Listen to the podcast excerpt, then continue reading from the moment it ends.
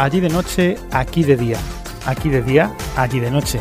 Un programa para culos inquietos. Síguenos en Twitch.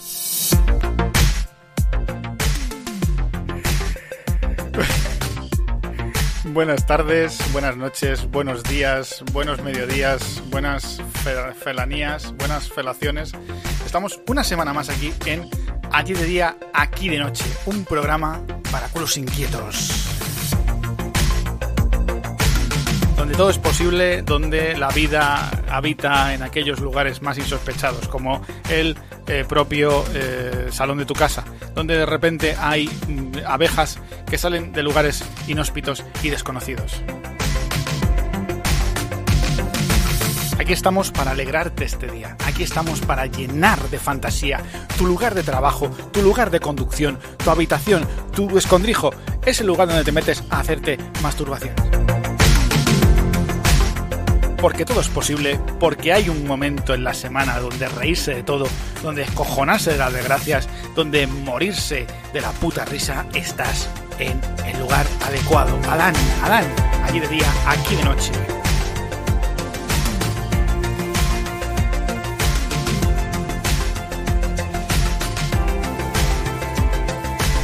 Donde la realidad supera la ficción, donde esperamos tus comentarios, donde queremos una carantoña de esas que das por la mañana. Ven con nosotros, quédate, abrázanos, danos tu cariño y descubre que también somos humanos.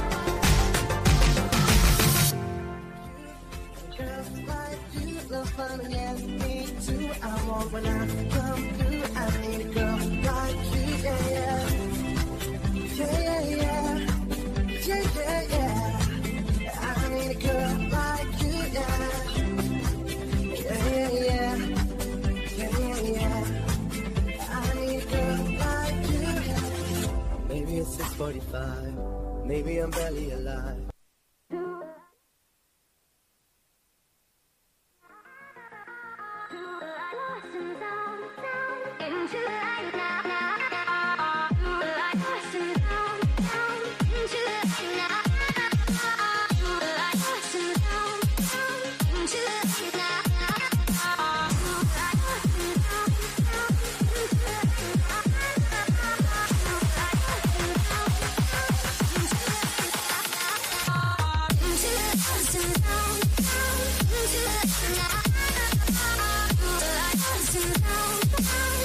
Una semana más a este programa loco que tiene mal el título porque vamos a emitir a partir de esta semana los eh, miércoles a las cinco y media hora española. Qué difícil es hacer la conversión de cabeza, son tres horas menos en Uruguay. Las eh, una y media en Uruguay.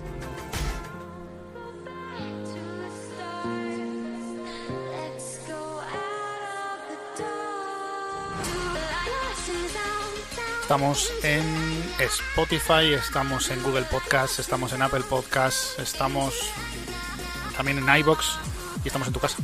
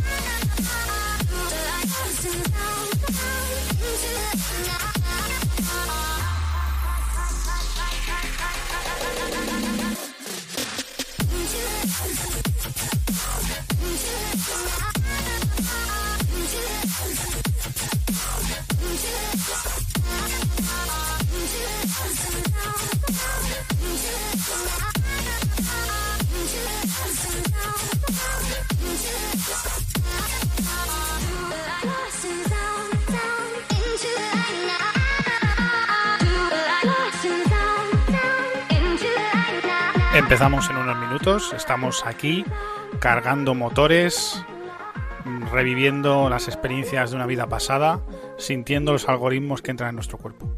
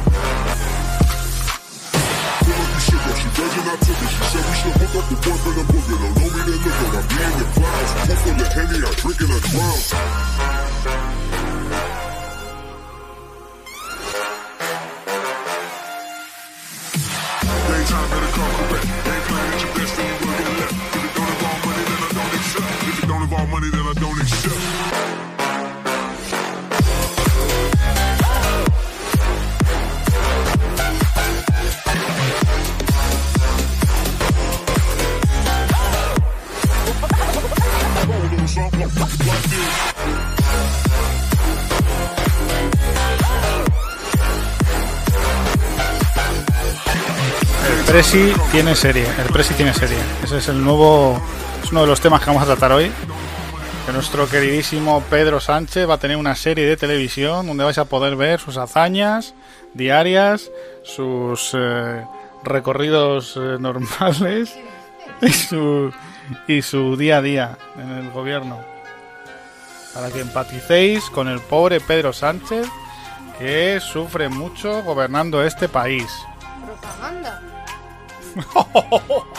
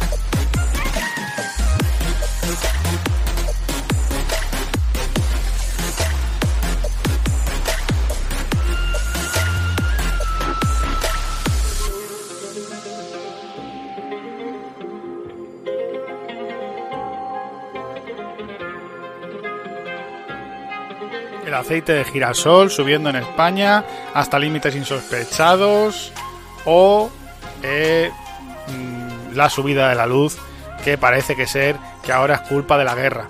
La luz no subía antes de la guerra, ahora sí, ahora sube la luz, pero es por la guerra. No os preocupéis, que es por la guerra, todo es por la guerra. Todo es por la guerra. Si se os muerde un perro, es por la guerra. Si os caéis por las escaleras, es por la guerra. Si se os cae un zurullo, Y antes era el COVID. es por la guerra. Y si te, y si te da COVID es por la guerra también. Todo. Entonces. Se me salta un anuncio justo cuando iba a hacer un rap. ¡Dios! Todo es por la guerra. Todo es por la guerra. La guerra por aquí. La guerra por allá hasta que China quiera entrar. Me cago en Dios con la puta guerra, ¿sabes? Aquí todos justifican la puta guerra con todo. Bueno, y para los que aparecéis por aquí, que habéis estado viendo los streams de los directos de Coroneco Studios y veis este estado más desenfadado, más informal de Doctor Arroyo, pues no os asustéis. Yo soy así normalmente en mi vida personal.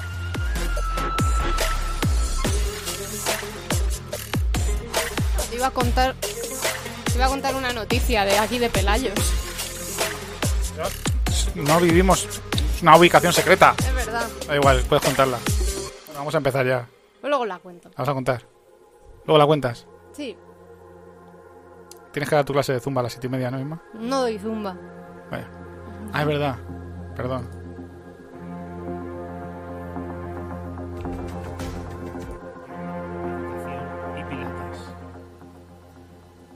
Ay, no, que este es el largo, tú.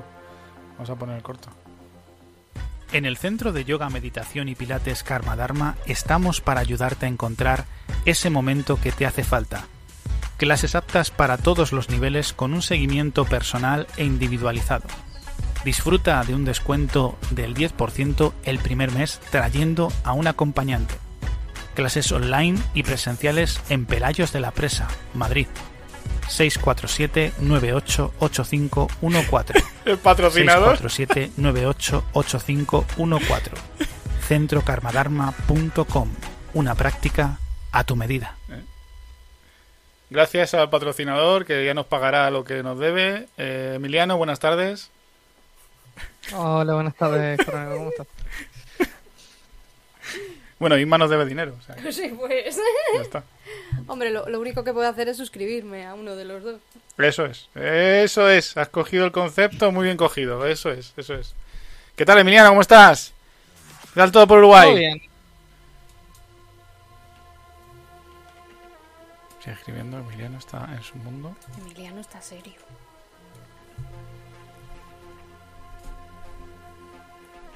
No sabemos por qué. Emiliano no habla. Algo sucede desde Uruguay. El sábado por la noche ¡Ah! estaremos de regreso.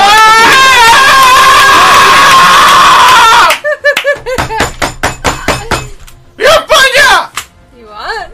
Y Emiliano se ha vuelto a suscribir a Kuroneko Studios con una antigüedad eh, de 10 meses.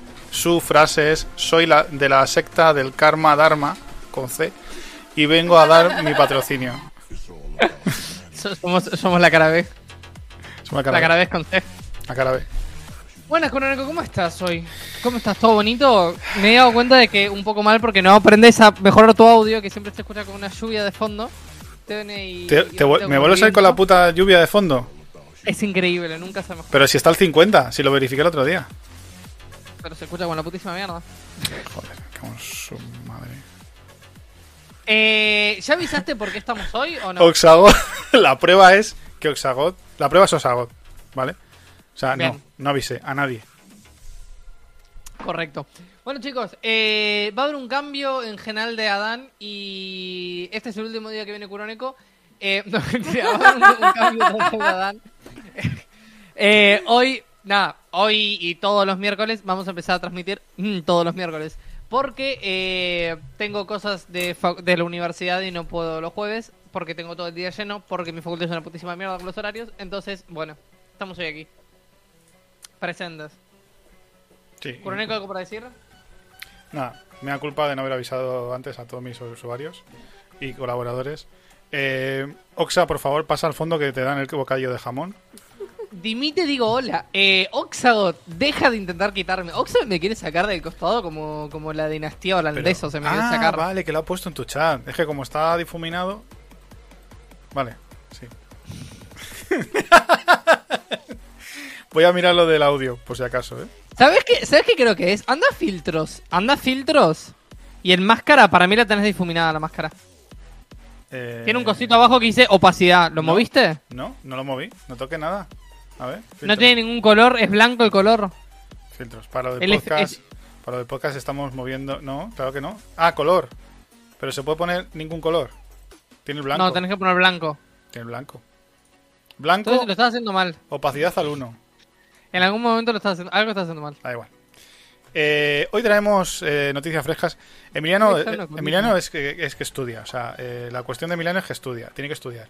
Entonces, entre, entre, entre hacer los programas el fin de semana, que ahí igual se nos complica porque alguno tiene algún problema, alguna historia, compromiso personal, pues hemos intentado cuadrarlo en una franja que probablemente nunca cumpliremos, que es de cinco y media en España a siete y media y de una y media, que a mí lo tiene más fácil, a tres y media, aunque igual se tiene que tomar los, los frijoles ahí en directo. Eh, ¿en, en- en- en qué...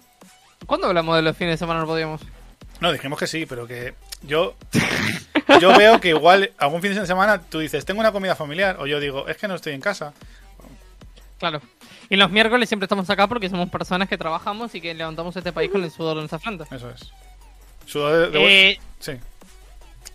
Sí. Eh, no, yo hay veces que en principio no me voy a tener que ir antes ni nada, así que estamos bien. Lo que sí vamos a estar ceñidos con el horario. Antes podíamos quedarnos 5 horas, ahora nos vamos a quedar las horas pautadas. Porque somos señores de bien y vamos a hacer dos horitas de programa como siempre hicimos. Y de derecha. Qué bien que estamos comunicativamente, cada vez mejor. Me, me- me- me parece increíble. Maravilloso, es una sin- sinergia de esas que dicen ahora. Se va. Adiós, adiós en mí. Vale, voy a poner la mesa, la entrada 50 otra vez, ¿eh? Ahora se te escucha bien. 50. Ahora no se te escucha como si estuviera 50. un vendaval. 50. Sí, pero ahora me escuchan más bajo en mi, en mi canal. Oh, abrí, abrí la ventana y un fresquito. Hola, que no te he acá. dicho nada. Señorita Isma. Bueno, señora, ya, la pobre. Está casada Casada y con y barriga. cansada. Lo, lo de señorita no es por los hijos. No, al Si no revés. tenés hijos sos señorita y si tenés hijos sos señora. Eh, no, casamiento. si estás casada, eres señora. Si no estás casada, señorita. Algo. Ah. Pensé que era por los hijos. Las No, cosas. Si estás Yo, yo soy una señorita porque aún no me casé. ¿Tú eres señorita? Entonces, soy efectivamente una señorita. ¿Puedo comentar algo? comenta, que tenemos muchas cosas de que hablar. Entre toda la Antes de serie. empezar con todo el tema de la política. A- ayer fui a comer a un lugar eh, de pizzas. ¿De pizzas o de pizzas? No, acá. ¿De pizzas? Pizzas.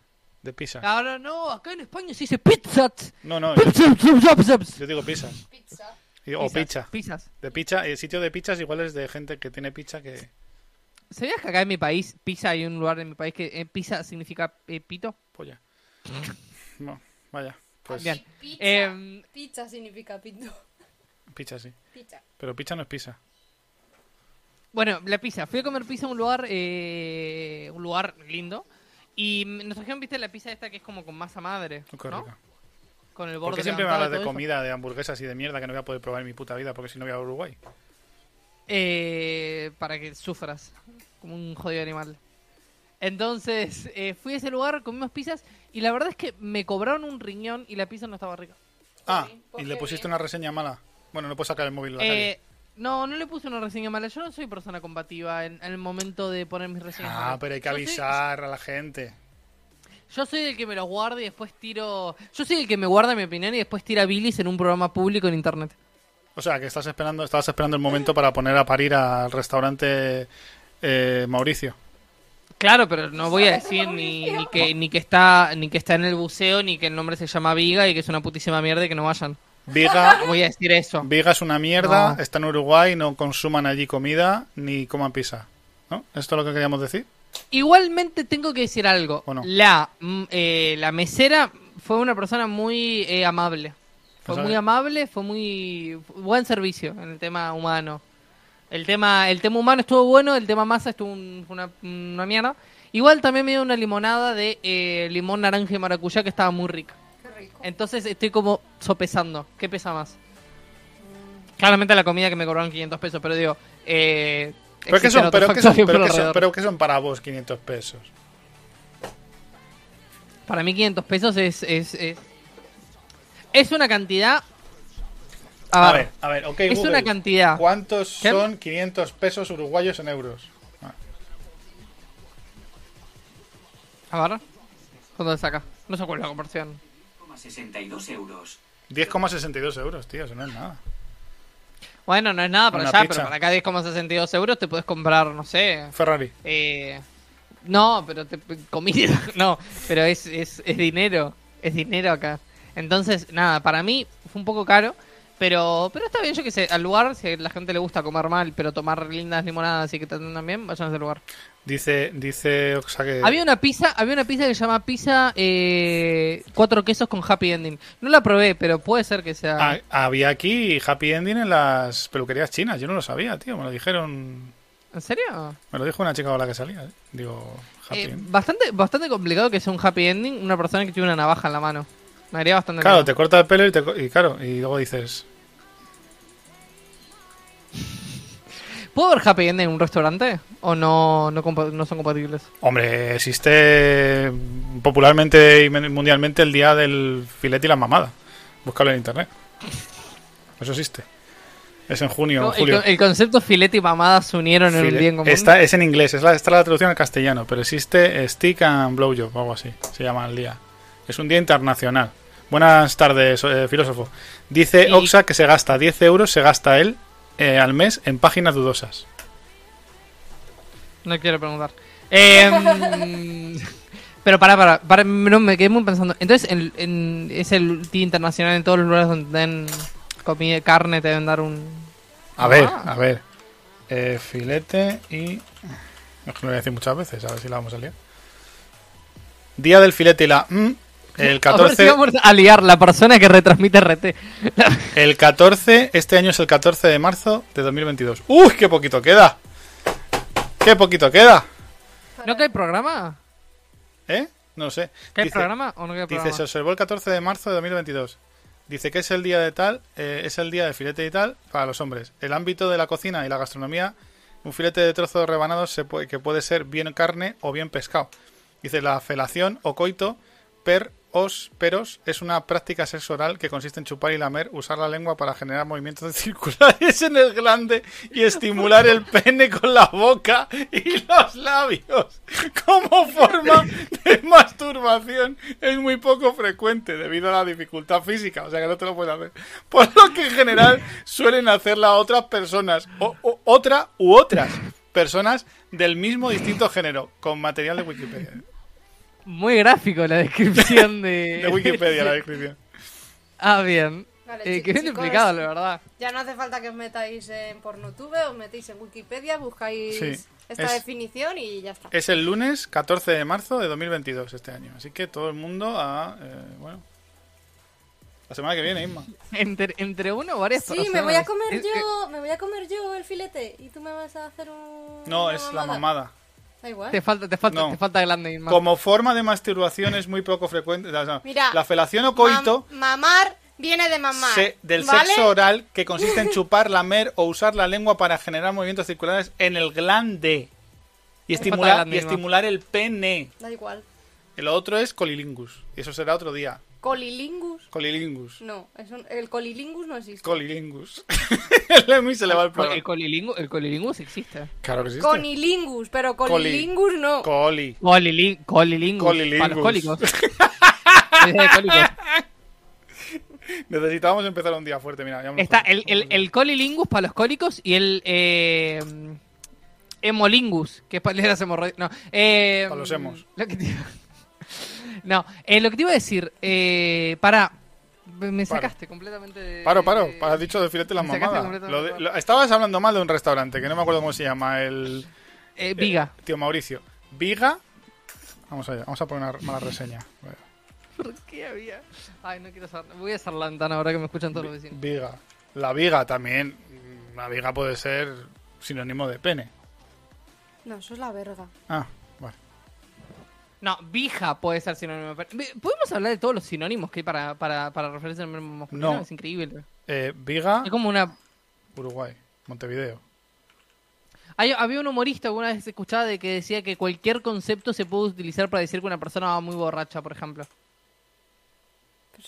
Mamado. Mamado. Claro, vas mamado, vas piripi, vas como una escoba, vas como un... es como una lo que escoba. sea, vas como un zapato igual, Viga con B. con B, B larga. Viga pizza and pasta. Viga pizza en pasta y su putísima madre. Guayaquil 29 de 85. Está abierto. Sí. Cerquita de la playa. ¿Por qué? Está abierto. No, no está en mitad de la playa. No, no está, está. cerca de la costa. He dicho cerca. Está No, cerca. pero no es Ah, playa. no, es- no, es- está no es- alejado, está alejado. Vamos a leer las reseñas, las peores reseñas que hayan puesto. Playa de los Pocitos. Eh, como en... Como, Mm. como en Lanzarote, Como la Lanzarote. playa de los Pocillos. Pocillos. A ver, vamos a ver una que sea mala. Isla del Mono. Ostras. ¿Y ahí qué hay en esa isla? Monos. Hay monos. Brasileros. Dicen, Brasilero. dice Magela Tachera. Co- cobran un cubierto, cobran cubierto para pizza donde son dos panes la panera. Demoran 145 horas, no sé por qué dices, entre la mitad del pedido y de cumpleaños la vela vino sola sin al menos con algo dulce. Decimos no pedir postre por la gran demora. Pedimos pizza que es más celíaco y luego de consumir se consulta la moza la cual nos informó que no la hacen en una mes- mesada especial ni tienen los utensilios de cocina. Exclusivo para eso entonces no lo es y lo venden como tal. O sea, esto estoy leyendo tal cual, ¿eh? Uruguay, Uruguay tiene problemas de alfabetización, la verdad. Acá podemos ver flagrantemente los problemas de redacción que hay en otro No, país. es que también Iván ha leído una parte mal. Bueno, da igual. Dice los ñoquis, dice otra. Los ñoquis, Ay. Federico, los ñoquis era como comer papa cruda sin sabor. La limonada de limón y jengibre con gusto a agua. La verdad, pésimo. Y siguen, ¿eh? Hay unas fotos de unas pizzas un poco... Ostras, vaya tela. Dudosas. Sí.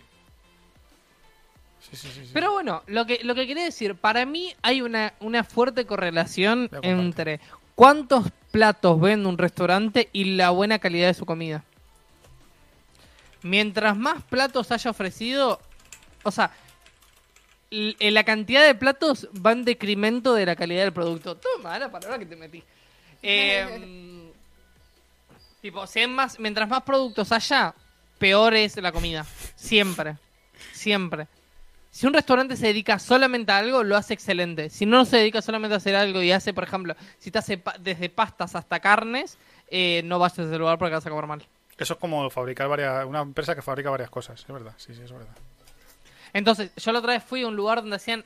eh, se llama Rudy el lugar. Es una hamburguesería, pero que solamente vende una hamburguesa, Ahí se me cae un poco. una hamburguesa con dos carnes, una hamburguesa con queso, una hamburguesa de dos carnes con queso. Es lo único que vende y son excelentes hamburguesas.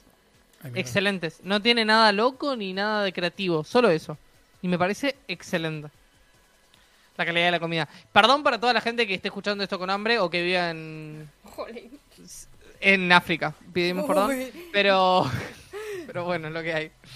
Hay otros países que están pasando hambre.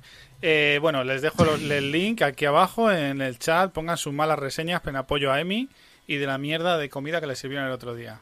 Algún día podemos hacer un programa leyendo reseñas de cosas. Sí, saldría... Yo otra vez me, me metí en las reseñas de Google y fui a ver las reseñas de un lugar donde había ido, que de telefonía acá, bueno, en Antel, ¿viste? Donde está la, Sí. la torre de Antel, que es el lugar de...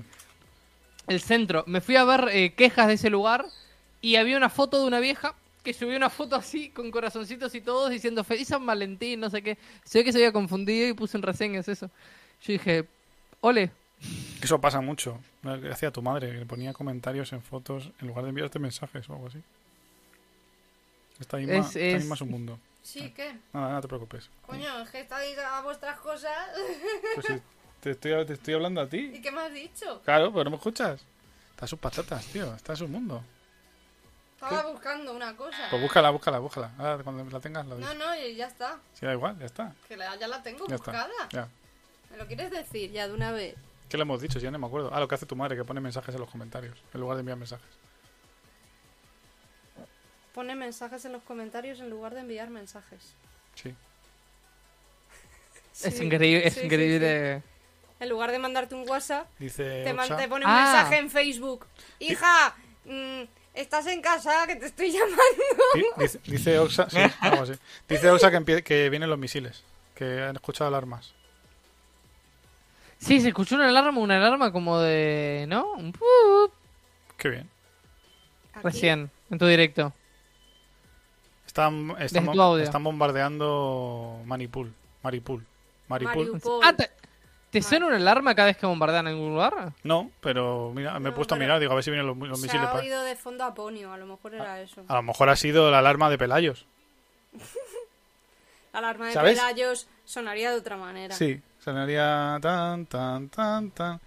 Eh, Taran, tan, tan, tan, tan, tan, yo he tan, pensado en ponerle, en ponerle debajo de la cuña Isma una musiquita con el, o sea, el himno muy bajito, a menos 11 o a menos 15 dB, ¿sabes? Para que sea es muy sutil. Ay, por Que, cierto, que, que se- que sea como, como los pitidos para perros. Sí. Que solamente. que le tenemos que, que contar a, Ah, a Emi es. que, que vimos la película de José Mújica, la de Efectivamente. Y yo estoy muy 12 ¿Cómo era? 12 años, no sé qué. 12 años de... y yo no, estoy la muy noche de confundido. los 12 años. Estoy muy confundido con esa película, se lo he dicho antes.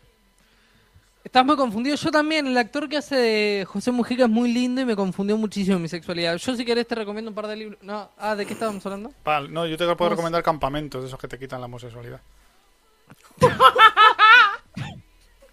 Los, los campamentos de reconversión. Sí, te dan Una pregunta. ¿cómo es un campamento de reconversión? Porque yo imagino un campamento de reconversión, ¿viste cuando tenían los disquetes de, de la Nintendo, de los, los, los casetes que le soplabas para que saliera el polvo? ¿Cómo haces con un, con un gay? ¿Le soplas el culo? O sea, le soplas la raja del culo y se, se arregla. No, le dan descargas eléctricas por su bien y le ponen fotos de mujeres, supongo, para que digan, ¡uh, que te guste! Wow. Como ¿Qué te- en la naranja mecánica, te ponen Algo así. unos ganchos así en Algo los así. ojos y te empiezan a pasar porno a saco ahí. Porno muy hetero. Es algo así. Es que estoy viendo esto y está, Bueno. está Chernobyl va a explotar, ¿eh? No. Pero para, entonces, ¿esa alarma te suena cuando están por bombardear algún lugar o suena No. aleatoriamente porque tocaste un botón? No, Como suena- podría haber sonado eso, podría haber sonado un hipopótamo. O un gemido, sí, podría sonar cualquier cosa. A veces suena un... Ah, bien. Ah, son mensajes sutiles que me tirás. Puede ser. Tipo, de repente estamos acá y dice, vive España, vive el rey, vive el orden y la ley. Pero Y la muy madre. bajito. Eh. Pam, toma la cachitos. Pim, pam, toma el casito. Eh, bueno, Curranico, ¿qué te, íbamos a- ¿qué te iba a decir? Eh, te iba a preguntar qué noticias hay hoy, pero ¿querés hablar de otro tema intrascendente mientras que hay una guerra al lado de tu casa? O... Pues hombre, el otro día ya haciendo cábalas, que había caído un avión ruso, que esto no lo hemos contado. Ah, digo ruso, perdón, no es ruso. Ha caído un avión sin bandera en Rumanía, ¿vale? Entonces, no tenía bandera, no tenía nada, no tenía identificativo. Y dijeron, como sepamos que son rusos, allá que va la OTAN y se acabó la tontería. Eh, viva la guerra. Eh, entonces, han llamado a todos los... Sí, han llamado a todos los reservistas de Rumanía a reconocimiento médico. A todos los que han pasado la mili. Y lo sabemos porque tenemos fuentes fidedignas en Rumanía. O sea, Bueno, ¿puedo decir otra cosa más? Eh, nuestro directo ha tenido tan poco apoyo que no hicieron un fusilamiento de, de civiles, sino que hicieron corredores sanitarios. Lo opuesto. Ah, viste que abrieron corredores sanitarios, hicieron un alto al fuego en un momento, hicieron corredores. sí. Eso porque nuestro directo se está teniendo poco apoyo, así que gente vayan a darle like. Y Dale, suscríbanse al canal de. Curoneco. Y no vayan a la guerra. Bueno, total, que después de hacer varias cábalas dijimos que tenemos que acabar en tu casa. Así que vete preparando un- algo en el suelo, tío. Que vamos para Uruguay. Yo no hay ningún problema. Acá hay... ¿Has hablado con tu familia? Eso. ¿Qué? Que se habla con tu familia. Pero, ¿cuándo no puedo...? cu- cu- ¿En, en qué momento ver, no puedo traer un, sería, un- sería, extraño? importante, sería importante decir, "Oi- oigan, eh, miren, hay un problema en España. Va a haber... No, sería sumamente gracioso que algún día llegue mi madre a casa y vea a un señor de un metro noventa barbudo sentado en, en pero, la soy pero soy informático, ¿eh? Soy, siempre soy un buen... ¿Sabes? Partido. Como Claro, pero vos, tenés que- pero vos medís como un metro noventa, ¿no? 85, sí. 85. Yo mido un metro cincuenta. Soy, eh, sos mi vecino Totoro. No Po- podemos hacer la portada de la película tranquilamente. ¿Te das cuenta, no? Que no, que, O sea, va a llegar no mi me madre y digas- vas a estar no, vos ahí yo así con el pero paraguas. no me digas 1,65. mi, mi, mi altura va variando según la ocasión. Según lo que medite. Totoro.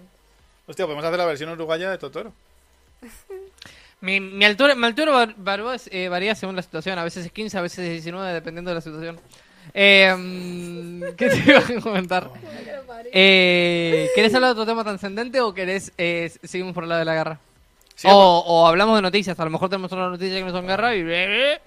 Sí, hablamos la guerra, si quieres. Y ya con lo de que mi presidente va a hacer una serie de televisión o le van a hacer una serie de televisión, ya. ¿Cómo era la serie de televisión de tu presidente? ¿Qué va a ser? De... El jefe infiltrado. de qué? Del jefe infiltrado, ¿Te imaginas? de- del precio justo. No, pero el jefe, el jefe infiltrado es una, es una, es un, programa de televisión, ¿no? Es un programa, sí. Sí. Claro. Es un... ¿Cómo se llamaría? Un show, un... No me acuerdo. Sí, un. ¿Cómo se le llama al formato este? Un reality. Un reality. Pedro Sánchez tendrá su propia serie de televisión. El presidente del gobierno será la gran- el gran protagonista de esta nueva serie documental que mostrará el día a día de Pedro Sánchez en la Moncloa y que buscará mostrar esas dos facetas, la institucional y la humana. Pero qué bonito. Oh, qué Pero qué bonito. bonito. Es que esto es, es de coña, ¿Y tío. saldrá en su chalet de Lanzarote? No, no es su chalet, es un chalet que le dejan, que es del rey, por cierto. Del mérito, además. Ah, por eso no votaron a favor. Por eso no vota a favor, porque si no se queda sin ir a Lanzarote. Claro, ay, qué picor de ojos, por Dios. Eso es que Que- están mintiendo. No, eso es que todos los gatos han venido a dormir la siesta conmigo. Bueno, ¿Cuántas veces te la digo que no duermes, que no duermas con los gatos? Haciéndome así y lamiéndome la cara. Y yo, ¿pero qué hace esta gata? Y con los mocos colgando la gata. Y, en fin. Pobrecita. es muy buena. Bueno, hablando de Pedro Sánchez, a lo mejor no tengo mucha relación, pero ¿sabes lo que escuché ayer en una noticia? Esa es anecdótica y tampoco es de ahora, así que no, no, no es algo de la actualidad y me estoy cagando un poco en el formato de este programa. Pero Eh, ayer estaba viendo la historia de Hitler y una de las cosas que vi fue que Era viste primo que de, él de Pedro Sánchez. no no no no no, no. Ah. viste que él tenía tendencias a eh, buscar una raza perfecta, ¿no? Sí. Sí. Entonces, cuando buscaba las fotos, por ejemplo, buscaba fotos, por ejemplo, este es el ario, el, el- el- como el ejemplo de ario. Entonces está, un- eh, buscó, para ejemplo, como un catálogo de fotos de niños, para mostrar el niño ario perfecto, ¿no? Y la niña que eligieron un fotógrafo No eh, le presentó una modela, una modela niña para una modela, así no sé cómo se dice, modela, modelo, un Modelo. Un modelo, sí. Eh, niña, eh, para la... Cero, me da muchísimo miedo tu cara, perdón. dale, dale, dale. Eh, una niña modelo. Y esa niña modelo era judía. Y ganó. Y fue la que ganó y le sacaron fotos como al área perfecta. Y ucraniana. No, judía. Judía alemana. O sea, que Hitler, ucraniana. podemos decir que era un visionario, finalmente. No podemos decir que Hitler es un funcionario. ¿Vos crees que lo tiene en canal, Kunoco? Yo ya estoy emitiendo RT. O sea, me estoy jugando la cárcel. No que me tiren los canales. La cárcel. No te van a llevar a la cárcel por eso. Bueno, me puedo ir a Rusia con Snowden. Das con Putin. Sí, Qué nombre tan afortunado, ¿no? Putin. el hijo de Porque Putin. Al está... hijo de Putin, sí. Claro, el hijo de Putin. Porque, a ver, entiendo Sí. que en, Espa- en... Sí lo soy, Oxa. Soy un caramelito. En Rusia ta, no tiene sentido, pero del otro lado del mundo. O, a lo mejor soy yo el que hace caramelitos a otros, eh, cuidado. Imagínate en vez de llamarte Putin, llamarte Vladimir Vargaseca o algo así. Barba seca. Vladimir eh, culo peludo en vez de Putin. Sería como. Vladimir. Bueno, fuerte. Sí. Vladimir culo peludo. Vladimir. Vladimir. Creo que uno de los imagínate padres de Hitler fuese- era, era de origen judío. Creo que Hitler era judío. La abuela. Que iba a decir, imagínate que en lugar de presidente es presidenta Origen rusa y se llamase Penélope Putin. La llamarían Pene Putin. Que, que esto lo cuente, que esto lo diga Inma, que es la, la cabeza sensata del programa. O sea, vosotros si podéis decir cosas, yo no Que puedo sí, que sí, que sí. decir. Sí, que sí. Aquí no hay, aquí no hay sensaciones de ¿Dónde esas. está el papel Pero ima- imagínate que llamé Vladimir eh, Penélope. Eh, operación de fimosis, Vladimir. Sería pene con operación de fimosis. ¿Era Hitler? Es, es, sería. No. No, que se llamaba Penélope con operación de fimosis. Dejá de hacer esa cara, por Dios. ¿Por qué? ¿Qué necesidad hay de.? España, ¿eh? España, No se pega. En la barba no se me pega. Ah, Es, incre- es increíble porque la gente que nos está escuchando no se da cuenta de las caras que está poniendo Iván, pero imaginen la cara de Iván eh, estrafalaria. Ahora se, puse- se está poniendo con el ojo.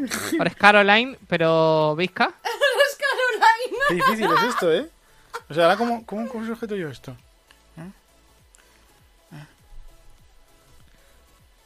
Es muy Ahora gra- tiene un ojo es muy Canon en la- gracioso porque ha dicho Caroline en referencia a los mundos de Coraline, pero una persona de nuestra generación pensaría en Caroline la de Sí, la de Poltergeist. Poltergeist. Poltergeist, yes. que mm, yo te iba a decir algo. Bueno, hay- alguien de su edad pensaría en la dictadura. Ay, madre. Emi, dime, dime si el aire si, si funciona bien el micrófono. excelente. Ahora va. Se ahora va. escucha excelente, ¿eh? Ahora va bien. Increíble. Que dice que escucha un poco de aire. Parecía un avión Sí, despegando. un, un caza. Un caza del ejército español. Eh, Hemos enviado ¿qué te iba a 150 comentar? soldados más a, a Ucrania, ¿eh? Sí, sí, perdón. Hay, eh, no, ¿No fue ahora el, el 8M también hubo una marcha contra la guerra? ¿También? Ha habido el fin de semana pasado Hubo- varias marchas Against the world. Against the World. ¿Qué, perdón? y poniendo y ponen la música esta de until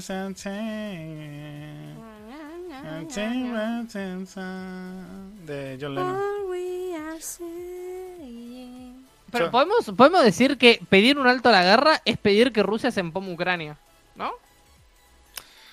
A ver, es que eso es un tema A muy delicado. Eso es un tema muy delicado y muy amplio. Porque están los que no están a favor de la guerra, están a favor de las diplomacias.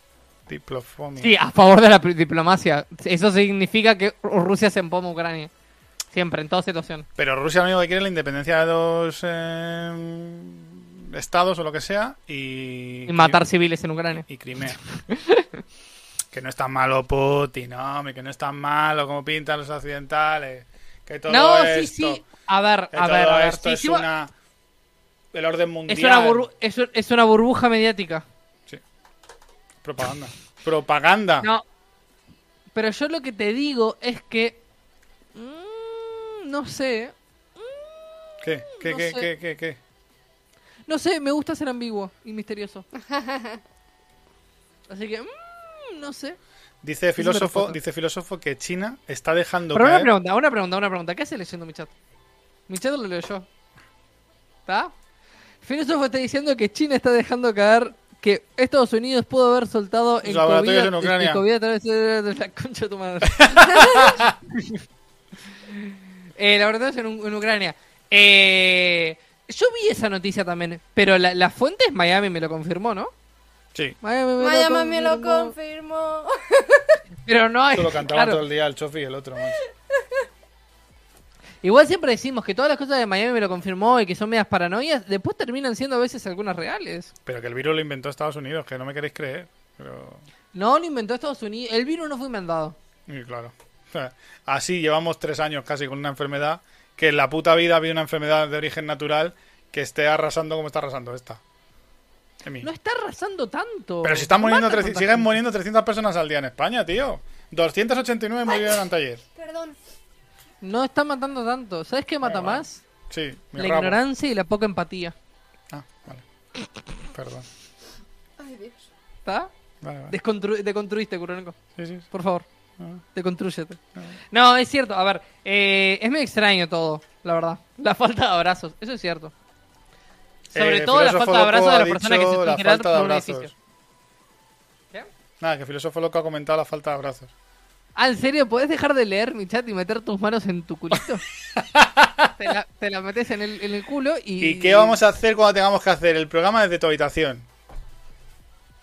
Y leeremos mi ¿Quién chat y, lee? será- y todos los suscriptores de tu canal vengan al mío. Por cierto, Curono, que estás por llegar a los 400 suscriptores. Sí, sí, sí. sí. Seguidores, perdón. Y eso todo, suscriptores tenías en Andorra, y eso gracias todo, es en Andorra. Y eso gracias a todo a la guerra de Ucrania y la gente que quiere saber la verdad y escuchar las versiones de ambas partes. Porque están cansados. ¡Cansados! ¡De la propaganda! Y te voy a leer un mensaje de un, de un seguidor mío que me ha mandado por privado eh, en Twitter. Twitter. Agradeciéndome. Hola, Curoneco, qué buenas nalgas que tenés. completamente desconectado de todo lo que estabas streameando. ¿Eh? No, Te muchas escribía, gracias. te escribía por directo. Muchas gracias por la labor que haces de informar. De verdad te veo en YouTube todos los días y hoy descubrí que tienes un podcast fabuloso. Gracias por tu gran labor. Y añade, joder, eres súper majo, pues le respondí. Gracias a ti de veras, otra vez, porque creo que no eres consciente de tu labor, la cual encima podríamos decir que es perseguida por Occidente, fíjate. ¿eh? Así que adelante y te daré todo mi apoyo. Ya te añadí al Twitch y claro que sí, el grupo de Telegram. Y me vi al especial del domingo, que ese eh, fue donde te descubrí de repente y dije, ole. Así que gracias de nuevo. ¿eh? Esa es la gente que está ahí. ¿Qué podcast? Dice, ¿este podcast o el podcast en general de tu canal de Twitch? Tenemos muchos podcasts. Tenemos un podcast en Google, Spotify y tal. Nos escuchan desde Rumanía. No digas otra vez. ¿Qué? ¿Cómo dijiste?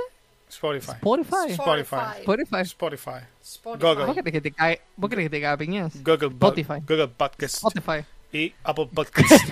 y Google Podcast. An- Apple Podcast. Anchor. Anchor. Anchor- Ancla. Y Y ancla. cógete los eh, snacks, Isma. Ay, mira, me cae. No, no hagan eso en directo.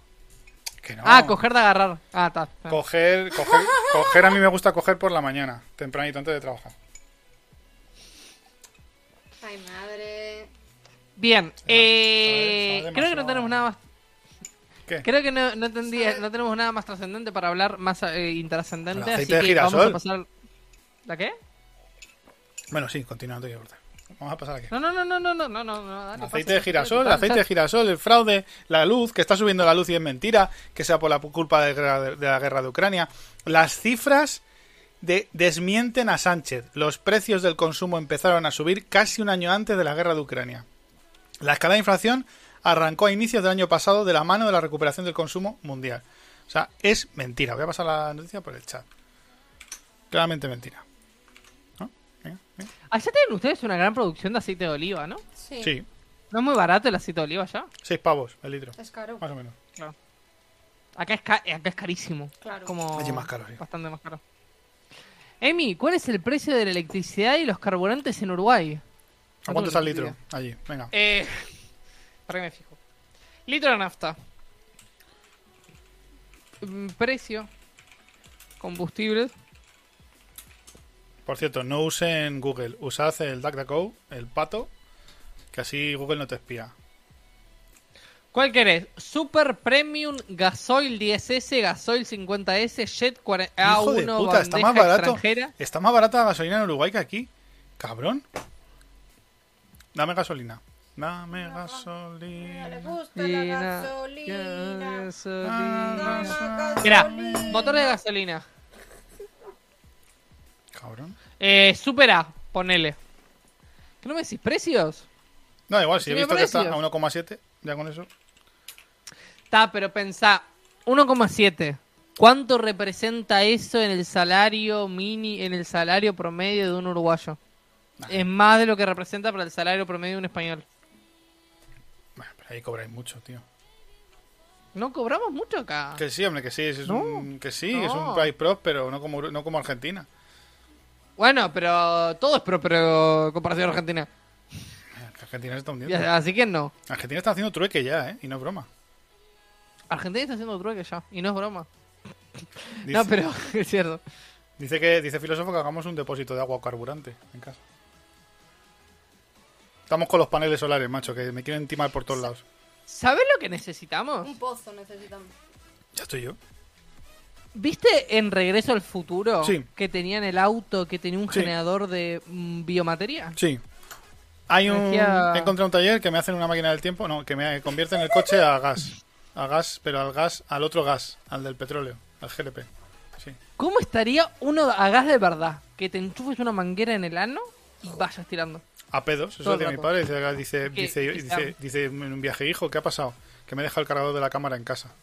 ¿Y cómo cargamos las baterías? A pedos. Y me empecé a reír en el autobús. Estuvimos riéndonos de esa gilipollez todo el viaje. Digo, pues nada, nos hemos quedado sin grabar el viaje. Qué maravilla. Pero pero no no no hay de ninguna manera para con así procesar de cosas orgánicas, sacar energía. Eh, no. No, no existe, ¿no? No, pero había en la peli de Regreso al Futuro, hay lo que tú dices en los coches y luego hay, eh, si te fijas, al lado de las basuras, hay un cacharro de esos que genera energía. Eh, que generará para el condensador de fluxo, ¿no? Sí. No pasa la ITV, el condensador. eh, Los que tengáis condensador, quitadlo antes de pasar la ITV que te la echan para atrás. No, el, el auto de Regreso al Futuro lo pasaba el ITV ni por casualidad. No, no, no, ni coña. Pero es que es una movida, La- ¿eh? porque la gente que hace esas réplicas, eh, aquí en España, en Estados Unidos no, pero aquí en España, si quiere pasar ITV, tiene que desmontarlo todo, tío. Pero el ITV es una putísima mierda, ¿no? Uf, cuéntaselo a Isma. Que no lo ha pasado. Sí. Fui el sábado Porque yo y no la pasé. porque yo lo había visto en un canal que se llama eh, Vicesat o algo así. Sí, No lo que es. sí. Vicente. Que mostraba cómo pasaba el, ITV y todo eso. Y me, pare- mm, me pareció absurdísimo que existiera algo así. Sí. Bueno, está como concepto, Ah. como idea está bien. Para que la gente no se mate en coches de mierda. Pero sabemos todos que está para recaudar. Claro. Sí, obvio. Madame, bienvenida. Mira, qué buen día, ¿eh? Hemos hecho un cambio, eh, Emiliano, cojonudo. Sí, eso decimos el primer día, hasta que después el segundo día no nos ve nadie. Y después decimos, ¿qué día malo ha sido el de hoy? Eh, Oxa te acompaña en el sentimiento, como está mirando el chat.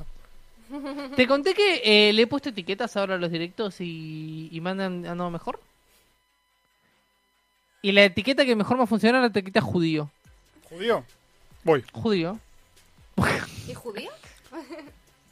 Bueno, No sé pues, por qué. Madame, ahora que está Madame, perdón, ahora que está Madame en el chat, nos puede hablar de otro tema que queríamos tratar en, la, en el directo, que era la, eh, el día, el 8M.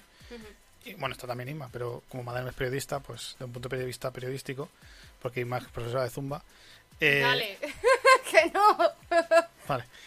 El tema, el asunto este de, de por qué ha habido dos manifestaciones, de los puntos de vista diferentes de las dos partes del feminismo, de... Pues eso, que nos pongan... un- Ah, ¿tuvieron dos manifestaciones el mismo día? Sí. Sí, al parecer. Mm. Uf, tema candente, dice. pues cuéntanos. Por LGTBI te entra Luego todo está, Cristo. Luego está Oxa. Ah, pon LGTBI y te entra todo Cristo. Ah, pues venga, adelante. No, creo que si pones LGTBI, lo último que te entraría sería Cristo. Cristo era un personaje tolerante. Lo que pasa es que la iglesia ha querido convertirlo en lo que lo ha convertido. Cristo era negro. Bueno, puede ser que fuera negro, porque los extraterrestres también pueden No. ser negros. Era negro. Eh, Cristo era de la Jud. ¿Ves? Ox ha puesto, ¿yo odio el 8M? Sí. Ya está, ya tenemos el debate.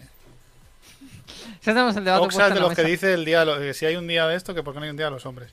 A lo que se Hay resuelve día, los respo- hombres. se- Jolín, pero si ya está el del, el del filete El de- y la mamada. Claro, claro, por eso. El te- ¿Qué, 14, ma- qué más quieres? ¿14 de marzo? 14 de marzo.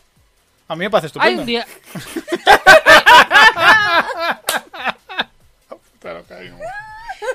Ay, la puta madre. Isma es peor que yo, ¿eh? Isma es peor que yo de largo.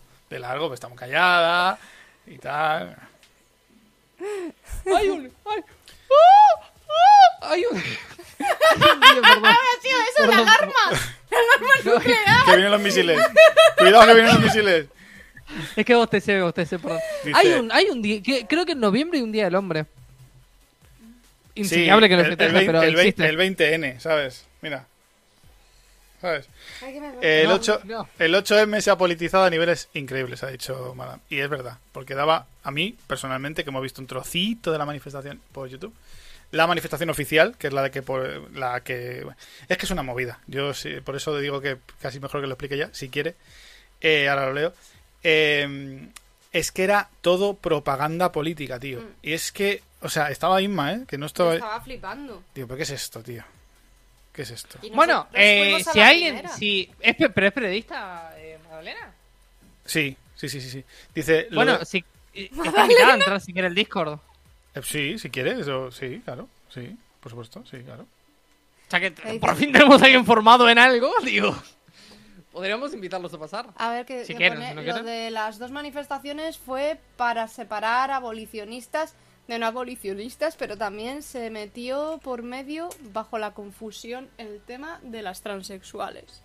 Pero, abo- ¿abolicionistas o, no abolicionistas de qué? Del. de. creo que era. mm, ¿Cómo se llama? Del embarazo subrogado, del, alqui- del vientre de alquiler Mm, y de la prostitución. Sí. Hmm. Mira, acá eh, yo hablo como persona de que, bueno, está en un país donde se ve, ustedes sabían que acá es legal la prostitución. Muy aquí. Y aquí. Y tenemos eh, sindicatos y todos, y está bien, bueno, no sé si bien regulado, está regulado. Que está regulado en. Uruguay, no jodas. Que tienen sí, sindicatos. sí. Es que aquí están en contra de la regulación. O sea, en contra, no sé si hay a favor de la regulación, porque no me quedó claro. Sé que hay en contra de la regulación. No sé si hay una a favor de la regulación. Porque me generó un poco de, de lío todo esto, ¿no? Porque creo, y de esto se lo dije a Inma, que esto es un problema educacional. Esto viene, es un problema que viene de- desde, las, desde las casas. Si en la casa te, te enseñan a que hay igualdad y equidad en todo, pues tú aprendes que fregar el suelo no es un trabajo de mujeres, por ejemplo, o fregar los platos. A mí en mi caso, pues me ha criado una mujer, mi padre vivió con nosotros cinco años, pero es verdad que cualquier símbolo de, símbolo de, macro- de micromachismo o de macromachismo ha sido cortado por mi madre, que tiene un carácter de tres pares de cojones, y como un día que se- sacamos el agua de la ducha, dijo mi padre, que yo creo que lo dijo para tocar los cojones, porque también era muy así, bueno, esto déjalo así que lo recoge tu madre. Yo lo iba, yo lo iba a recoger instintivamente porque obviamente me crió mi madre y sabía lo que, lo que me tenía. Y me- nos escuchó mi madre y dijo, sí, pues toma la fregona.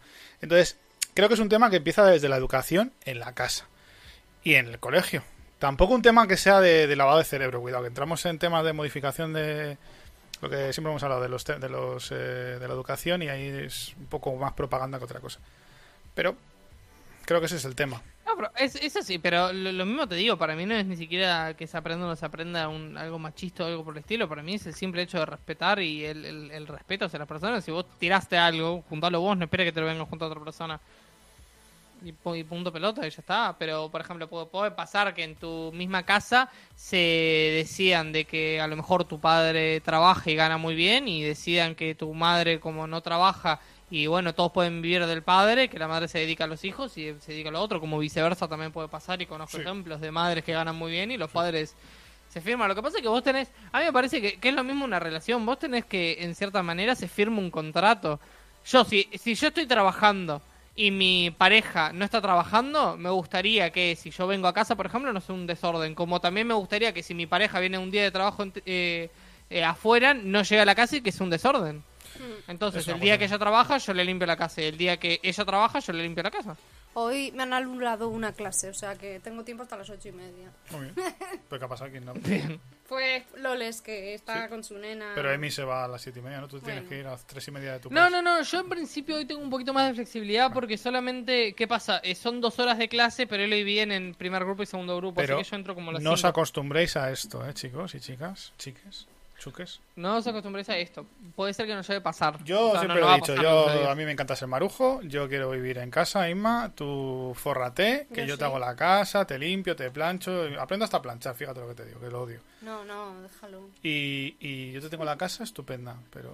Claro, pero es es lo que te digo, para mí es una relación de, de pareja normal y, y de, y de ayudarse mutuamente. Ahora, si los dos trabajan, y bueno, la casa va a ser un lío. ¿Qué- El, qué el tem- hay? el tema aparte de la educación en, en la, en la casa, porque, a ver, no quiero tampoco mm, apuntar a nadie, pero yo los casos que conozco de, de chicos, amigos míos, que yo les he echado la bronca en plan de, pero tío, eh, vamos a ver, eh, en plan dejar una bandeja en, en un burger, en un burger, dejar la bandeja en la mesa y decirle, tío, la bandeja, eh, no lo hago ni en mi casa, lo voy a hacer aquí. O sea, y eso viene de la madre. Viene de educación de la madre, que además le he visto, que ha dejado la pareja y de repente va a casa de su madre y le hace todo, le limpia el polvo, le hace la cama, le tienen palmitas, tío. O sea, eso, desde el punto de vista de un ser humano, ya no un hombre o una mujer, eso es convertirte primero en un inútil. Y segundo, eh, educarte en, en contra de tu propio género, si hablamos de género, porque se su- presupone que al ser mujer y trabajando, porque esta señora tiene un trabajo, eh, tienes que tener al, al- al- hijo, que luego va a tener una pareja y que luego, bueno, ha tenido tan mala suerte para él, que la última pareja que tiene no hace absolutamente, o sea, hace, pero no es lo que tenía hace unos años, o sea, que le toca también currar en casa. Lo que pasa es que para mí, a ver, es, es, es así. Eh, una madre, por ejemplo, mima a su hijo. Entonces su hijo después eh, replica lo que vio en su casa, eh, lo que vio en su madre, lo que aprendió, lo replica en su el día de mañana con su pareja. Como el tipo somos, eh, como el tipo es eh, heterosexual, lo va a hacer con su pareja mujer. Entonces eso es hablar como machismo. Pero el mismo hijo malcriado, si es gay y tiene una pareja homosexual, lo más seguro es Va que a le requiere lo mismo. mismo a su pareja y le pida que su pareja le limpie y le haga todas las cosas alrededor. Claro. Eh, y lo mismo va a pasar al revés, por ejemplo, una mujer que sea mimada por el padre o por la madre, después lo va a ver reflejado en su pareja y a lo mejor le va a pedir, ah, comprame esto, comprame lo otro, comprame aquello que, haceme esto, haceme lo otro y está, ¿entendés? Sin hacer nada todo el día en un sofá, que yo también conozco casos de tipos que se viven, se parten el lomo, ganan un montón de dinero y mantienen a la mujer y la mujer no hace nada. Sí. Entonces, ¿qué pasa? Lo que pasa es que vemos el hombre mimado con su pareja como algo machista, pero no vemos como algo machista que la mujer mimada le haga lo mismo a su pareja hombre. Bueno, es una cuestión de falta de respeto y como, Eso no considero falta de respeto. como conviviente de varias relaciones, pues te puedo decir y te puedo contar muchas cosas, pero en realidad al final hay gente que tiene unas carencias educativas que malamente vas a, entiéndeme, malamente vas a solventar con una regulación estatal. Que está muy bien que ciertas cosas se regulen, pero que primero por un lado levantan levantan muchas ampollas de la gente que no está de acuerdo, porque al fin y al cabo no puedes gobernar para todos, y por otro lado, yo creo, o sea, regular obviamente, que si a mí me- pagan una cosa, a una mujer que hace mi trabajo le paguen lo mismo, pues me parece correcto y normal, tendría que ser así, el resto tendría que ser ilegal. Pero buscar paridad... eh, Bueno, ya es ilegal. Sí, pero buscar pari- pero se hace. Pero buscar paridad obligatoriamente en ciertos trabajos porque sí, eh, buscar paridad en ciertas quórums o en ciertos sitios porque sí. Me explico, ¿sabes? Sí, estoy de acuerdo en que hay que tener eh, o sea, hay que tener paridad en todos los sitios porque eso enriquece el ambiente y la forma de ver las cosas y es muy importante que haya diferentes edades, diferentes sexos, diferentes, incluso diferentes orígenes porque no, no, todo el mundo no lo ves igual que yo lo veo pero que sea de obligado cumplimiento es, es peor que si se favorece, ¿sabes? Si se favorece que eso ocurra. Es que para mí no fa- para mí no podés favorecer algo en decremento de otras personas, por ejemplo, no le podés eh, favorecer que por ejemplo las mujeres vayan a carreras como ingeniería sin estar por tanto no dándole ese mismo beneficio a los hombres. Por ejemplo, imagínate que se le den, bueno, yo te doy eh, ayudas para que estudies ingeniería. Tanto es el tipo que no recibe ayudas, pero a lo mejor quiere estudiar ingeniería y no puede. Entonces, ese, ese es el problema. Para mí el Estado ya es ineficiente haciendo cosas como, por ejemplo, eh, dando servicios básicos, ya es ineficiente. Ahora que se meten en nuestro comportamiento y que cambie la cabeza de las personas, también me parece que va a ser el doble de ineficiente también. Y lo que termina pasando al final es que, a ver, hay una paridad, o sea, está bueno, me encantaría en un mundo idílico y hermoso, estaría genial que hubiese paridad en todos los lados. Pero también ahí lo que pasa en los trabajos es que termina siendo por cualificación y por tendencias. Después, en, por ejemplo, en la educación, no hay una paridad de hombres y mujeres en la educación. No. La educación está llena de eh, está llena eh, mayoritariamente por mujeres. Y después tenés, eh, por ejemplo, la ingeniería. La ingeniería está mayoritariamente por hombres. Bueno, aquí hay, aquí hay una... Aquí ha habido un cambio radical en los últimos 15 años, sobre todo en la rama de software de, de- de informática, o ingeniería al fin y al cabo, eh, donde la mujer era bastante la, la- no, era la dominante en ese sector. Eh, por suerte, por fortuna. Es cierto que en la parte de hardware, como pasa en la mecánica, como pasa en la ingeniería, en fi- en fin, en todas las ingenierías que requieren eh, o que son eh, más eh, técnicas a nivel de, de- de sistemas físicos, ¿no? Pues sí que Mm. sigue predominando el hombre. Pero como comentaba Madame, eh, dice, a esto se le llama carga mental de las mujeres. Hay tareas o partes de la educación de los hijos que recaen encima de las mujeres y es hacer un cambio a nivel eh, social y familiar para repartir esas tareas de forma equitativa. Que yo insisto, Pero para repartir, pero para repartir tareas de forma equitativa hay que repartir trabajo en forma equitativa. Si el padre y el, traba- y el padre y la madre trabajan, se van a repartir las tareas de la casa en forma equitativa. Ya, si el padre trabaja, el trabajar es una tarea de la el casa. padre también tiene un es hijo. una tarea para tener- Si tú pides tener un hijo... eh, Bueno, pero pero Si no lo el, el dinero no sale los el dinero no sale los Ya, árboles. Pero estamos hablando de hombres que llegan a casa, ¿sabes? Y no existe, y no existe el hijo. Eh, disculpa un momento, ¿puedes seguir con el, Sí, con el debate este? Que además yo creo que tú puedes aportar bastante más que yo. pues a ver, mm, es que pues lo que estaba diciendo Iván es eso, que hay padres que Ahora, se... para- Ima, Ima, una pregunta, ¿podés asomarte un poquito? Porque claro, ahora en mi esquina hay solamente un micrófono que habla. Porque yo no tengo las tres cámaras. Ah, vale. O sea, Claro. Ahora, ahora es Kuroneko. ahora mismo es Kuroneko. eh, espérate. Ahora, ¿me, me oyes? Sí, te oyo. Ahora sí, ahora te oyo. Ay, Dios, Te espera. ¿Y cómo me coloco? es que no... Espera, me tengo que poner aquí. Ostras. Es Claro. Que, es que no me da el cable. Ahora. Ay, ya está. Bien. Ahí. Ahora, jolín, qué difícil. que lo que Kuroneko quiere decir es que hay padres que, vale, están trabajando todo el día, llegan a casa y es como que, que el hijo no existe. O Hmm. no, que se encargue de la, de la educación mi mujer y luego encima le, le hacen el, el mansplaining, ¿sabes? Que, que encima si cometen algún error, entre comillas, mujer, pero ¿por qué le has enseñado esto al, sí al niño? Esto no sé, pero, pero si estás a tus cosas. Hay una película que es de Santiago Segura, eh, que se llama, creo que es Padre no hay más que uno. Y trata, hay dos, la primera y la segunda. Pues trata de un padre que es que tienen cinco hijos y todo lo tiene que, y todo lo hace la madre, todo. O sea, él es informático y ella se ocupa de, de todos los hijos, ella ta- también trabaja, se ocupa de las clases extraescolares, de llevarlos a diferentes sitios. Entonces, eh, al final se va de vacaciones la madre con la cuñada y se queda el padre solo con todos los niños y la madre le hace un planning en una pizarra de, todo lo- de todas las actividades que tienen que hacer todos.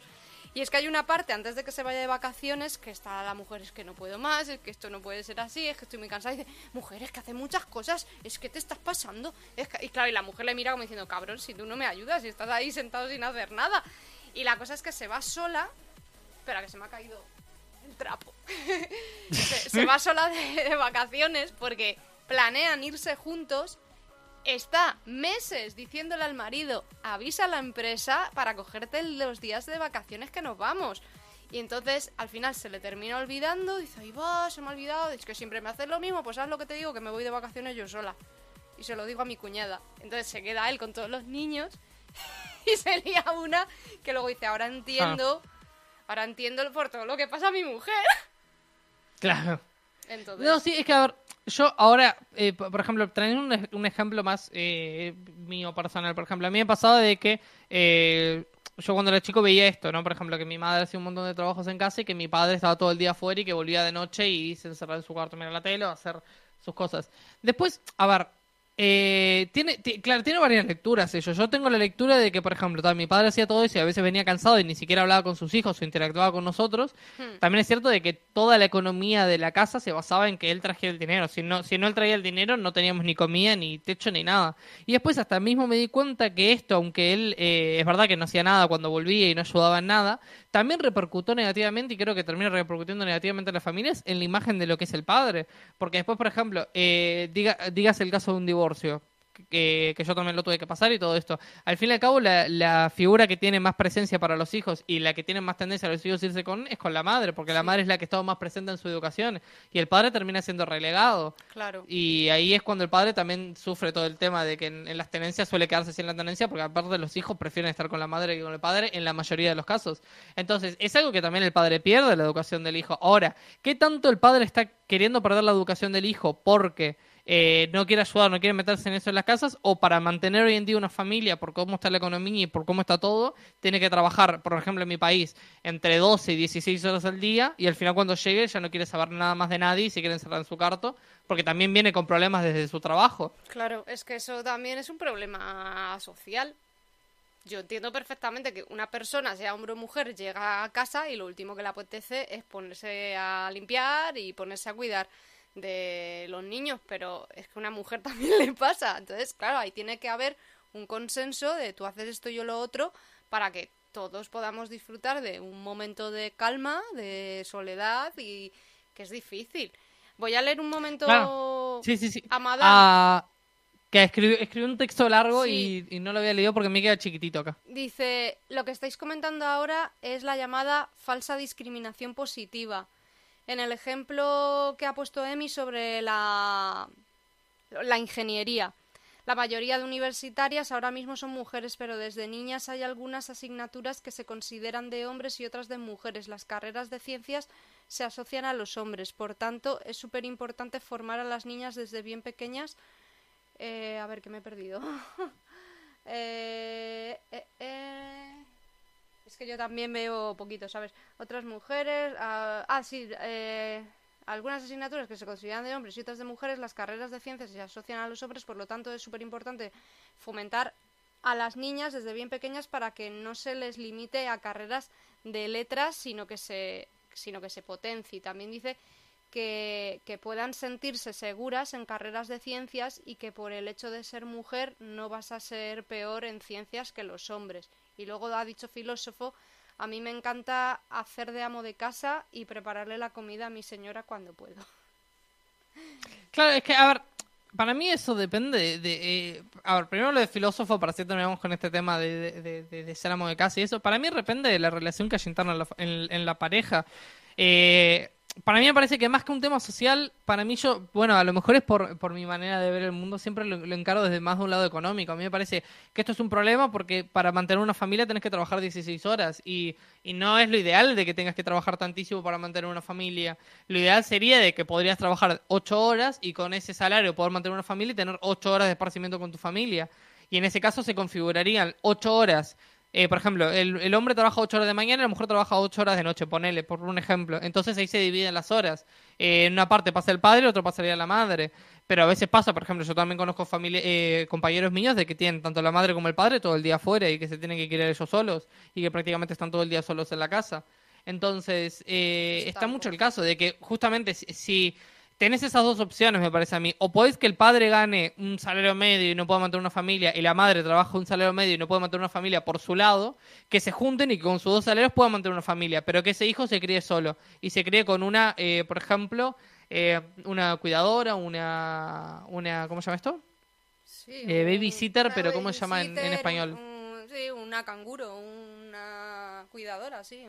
Sí, claro, una, cuidadora, tenés esa opción y tenés la opción, bueno, e- eso hace que una persona externa le enseñe valores a tu hijo, su hijo no tiene las figuras paternas, que eso también eh, le afecta a su crecimiento y su desarrollo. Entonces, la otra opción que tenés es que una persona de la relación se, eh, se coma dos horas, o sea, se coma agar- sus ocho horas, sus ocho horas, agarre 16 y gane lo suficiente para mantener a la familia y que por lo menos el hijo tenga una figura paterna. Casi siempre termina pasando de que esa figura paterna, esa figura paternal es la madre, la figura materna y se queda con el hijo. Y por lo menos se puede criar con alguien de su familia y se crea en un mejor entorno. ¿qué pasa? El padre se, sacrif- se sacrifica al padre y el padre, bueno, no está en el crecimiento del hijo y, termina estando de que... eh, en los hombres no se nota, o sea, creo que también hay una figura muy relacionada entre, por ejemplo, las relaciones entre una hija y un padre y un hijo y una madre. Entonces, siento que en los hombres no se nota tanto, pero a veces en las mujeres se nota la falta de una figura paterna. Eh, entonces, claro, eh, ¿por qué a veces, por qué hay falta de figura paterna? También porque el padre, a lo mejor también podríamos verlo por el lado de que el padre no tiene la posibilidad de ver a sus hijos y estar con ellos. Entonces, eso, eso por el lado del filósofo. Y por el lado del otro lado, eso es cierto, por ejemplo, acá pasa en mi facultad, de que la mayoría del egresado, creo que un 70, y- un 70 o algo por ciento de los egresados del UDELAR, que es eh, to- como toda la organización de facultades públicas en mi país, es mayoritariamente mujeres. Pero también pasa que yo no sé si hay... eh, para mí hay tendencias, para mí no, no, no se puede enseñar y hagas lo que hagas, no, no puedes evitar las tendencias naturales. ¿A qué me refiero? A que hay una, por ejemplo, hay una teoría que se llama la teoría de... eh, no es una teoría, es como un, algo que se estudió, que pasaba que en los países nórdicos la gente tenía un montón de dinero y tenía podía estudiar hacer lo que quiera, Sí. y se incrementó la tendencia de que mujeres vayan a áreas eh, como la educación o, más áreas de las letras, por ejemplo, abogacía o, que, o jurados, eh, que les permitía ganar bien para vivir, y los hombres iban a partes de ingeniería que también les permitía bien para vivir. Y esta brecha, en vez de eh, unificarse, se dividió aún más. Entonces, por ejemplo, en mi país siento que hay un montón de mujeres que quieren hacer ingeniería. No sé si es porque les gusta la ingeniería, porque he hablado con, con muchas de ellas, también como compañeros que dicen que la ingeniería es una mierda, pero que van porque es lo que da dinero en mi país. Y acá tenés que buscar la carrera por lo que te dé dinero, no por lo que te guste. Ya, es que eso es así. Eso es lo que está pasando ahora. Y aquí, por ejemplo, en España, eh, hay muchas mujeres que se meten a estudiar Derecho y, y terminan sacándose las oposiciones a juez. Entonces hay más juezas que jueces. Claro. Porque no las, es como que no las quieren en los bufetes de abogados por ser mujeres y dicen, bueno, pues me saco una posición. ¿Qué pasa? Que, que hay más. en- vamos, esto por lo menos hace años era así, había más juezas que jueces. Claro, si estáis ahí sin dar posibilidad, dices, bueno, pues oposito. Voy a leer un momento un comentario de una persona que ha escrito por YouTube que pone. Pano, eh, se llama. Y pone. Yo quiero una novia para que haga algo de picar mientras juego a la Play. Que llevo tres días sin comer. Mujeres del mundo, si alguna le apetece unirse con este hombre para darle de comer y alimentarle, en lugar de tener un hijo, pues tenemos a este hombre que está Te- jugando a la Play y necesita comer, por favor. Dice, yo estudié Derecho, pero se me torció la cosa. Eh, bueno, eh, Panojo, no hace falta una novia para eso. Llama al Telepizza o llama para que te traigan algo de comer. No mueras de inanición en principio. Si no podés, yo te recomiendo que no lo hagas. Yo tengo acá, conozco gente que se ha muerto de inanición y no lo ha pasado bien. Eso es, y, eh, y explícanos a qué juego tan adictivo estás jugando que ni has comido. Por favor. Claro, que no te, que no te comer. Eh, es que sí, por ejemplo, es que también, a mí siempre el problema que tengo con estas cosas es que es por el lado que se encaran, porque yo, por ejemplo, veo, eh, ok, ingeniería, pongamos la carrera de nuevo, ingeniería, porque suele ser la que siempre se pone de ejemplo, pero pone, no sé, eh, yo qué sé, alguna carrera teórico, físico-teórica. Una Sí. carrera que claramente tiene más, más hombres que mujeres. Eh, hay una brecha que se nota muy claramente que hay más hombres que mujeres en eh, físic- eh, física teórica. Ok, entonces lo que yo puedo leer, si, si, si me focalizo en ese lado y lo aíslo del resto, puede ser de que hay una brecha eh, en decremento de la mujer. Pero ahora, si yo muevo el foco y miro eh, carreras de, en, la, en la educación magisterio, que se llama en mi país las carreras de educación, Sí. eh, hay, una hay una clara mayoría de mujeres eh, ante de hombres. Entonces diría, aquí hay una desventaja y una brecha en decremento de los hombres. Entonces, a mí me parece lo que pasa es, es como abrir el parámetro y decir, bueno, hay tendencias. Hay tendencias que te llevan a extremos, que no es imposibilitante. Si una persona quiere, quiere estudiar eh, física teórica, puede hacerlo. Y si un hombre quiere estudiar magisterio, puede hacerlo. Claro. En el caso de que no ocurriese y no te permitiesen meterse en la carrera por el género que tenés, creo que el primero que salía a quemar todo sería yo porque no tiene sentido. Mm. Pero la opción está, si no le eligen, eh, yo creo que es por tendencias naturales, por pulsiones que tiene cada uno. Claro, también hay que aclarar que de- eh, la carrera de educación me imagino que dices la que se refiere a los colegios, porque en los Claro, magisterio de escuela. Magisterio de- sí, de primaria y de, y de infantil, porque claro, luego vas a institutos y a universidad y hay bastantes hombres, pero al ser niños tan pequeñitos, claro, puedes incluso pensar, mm, jolín, el hombre en sí, que estamos hablando de que se va a trabajar y llega a casa y no cuida de los hijos, es como que mm, yo creo que hay más personas, m- mujeres en esa carrera porque somos las que tenemos la tendencia a cuidar de los niños, ¿no? Pero también hay Claro. hombres. de- Lo, lo- Pocos, lo que pasa es que, por ejemplo, ahí, ahí puedes leer eso justamente. Eh, las mujeres están en carreras como magisterio porque tienen tendencia a cuidar a los hijos.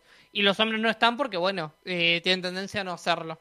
Entonces, pero los hombres también, un hombre que trabaja 16 horas, tiene tendencias a veces adictivas en su trabajo y a veces obsesivas.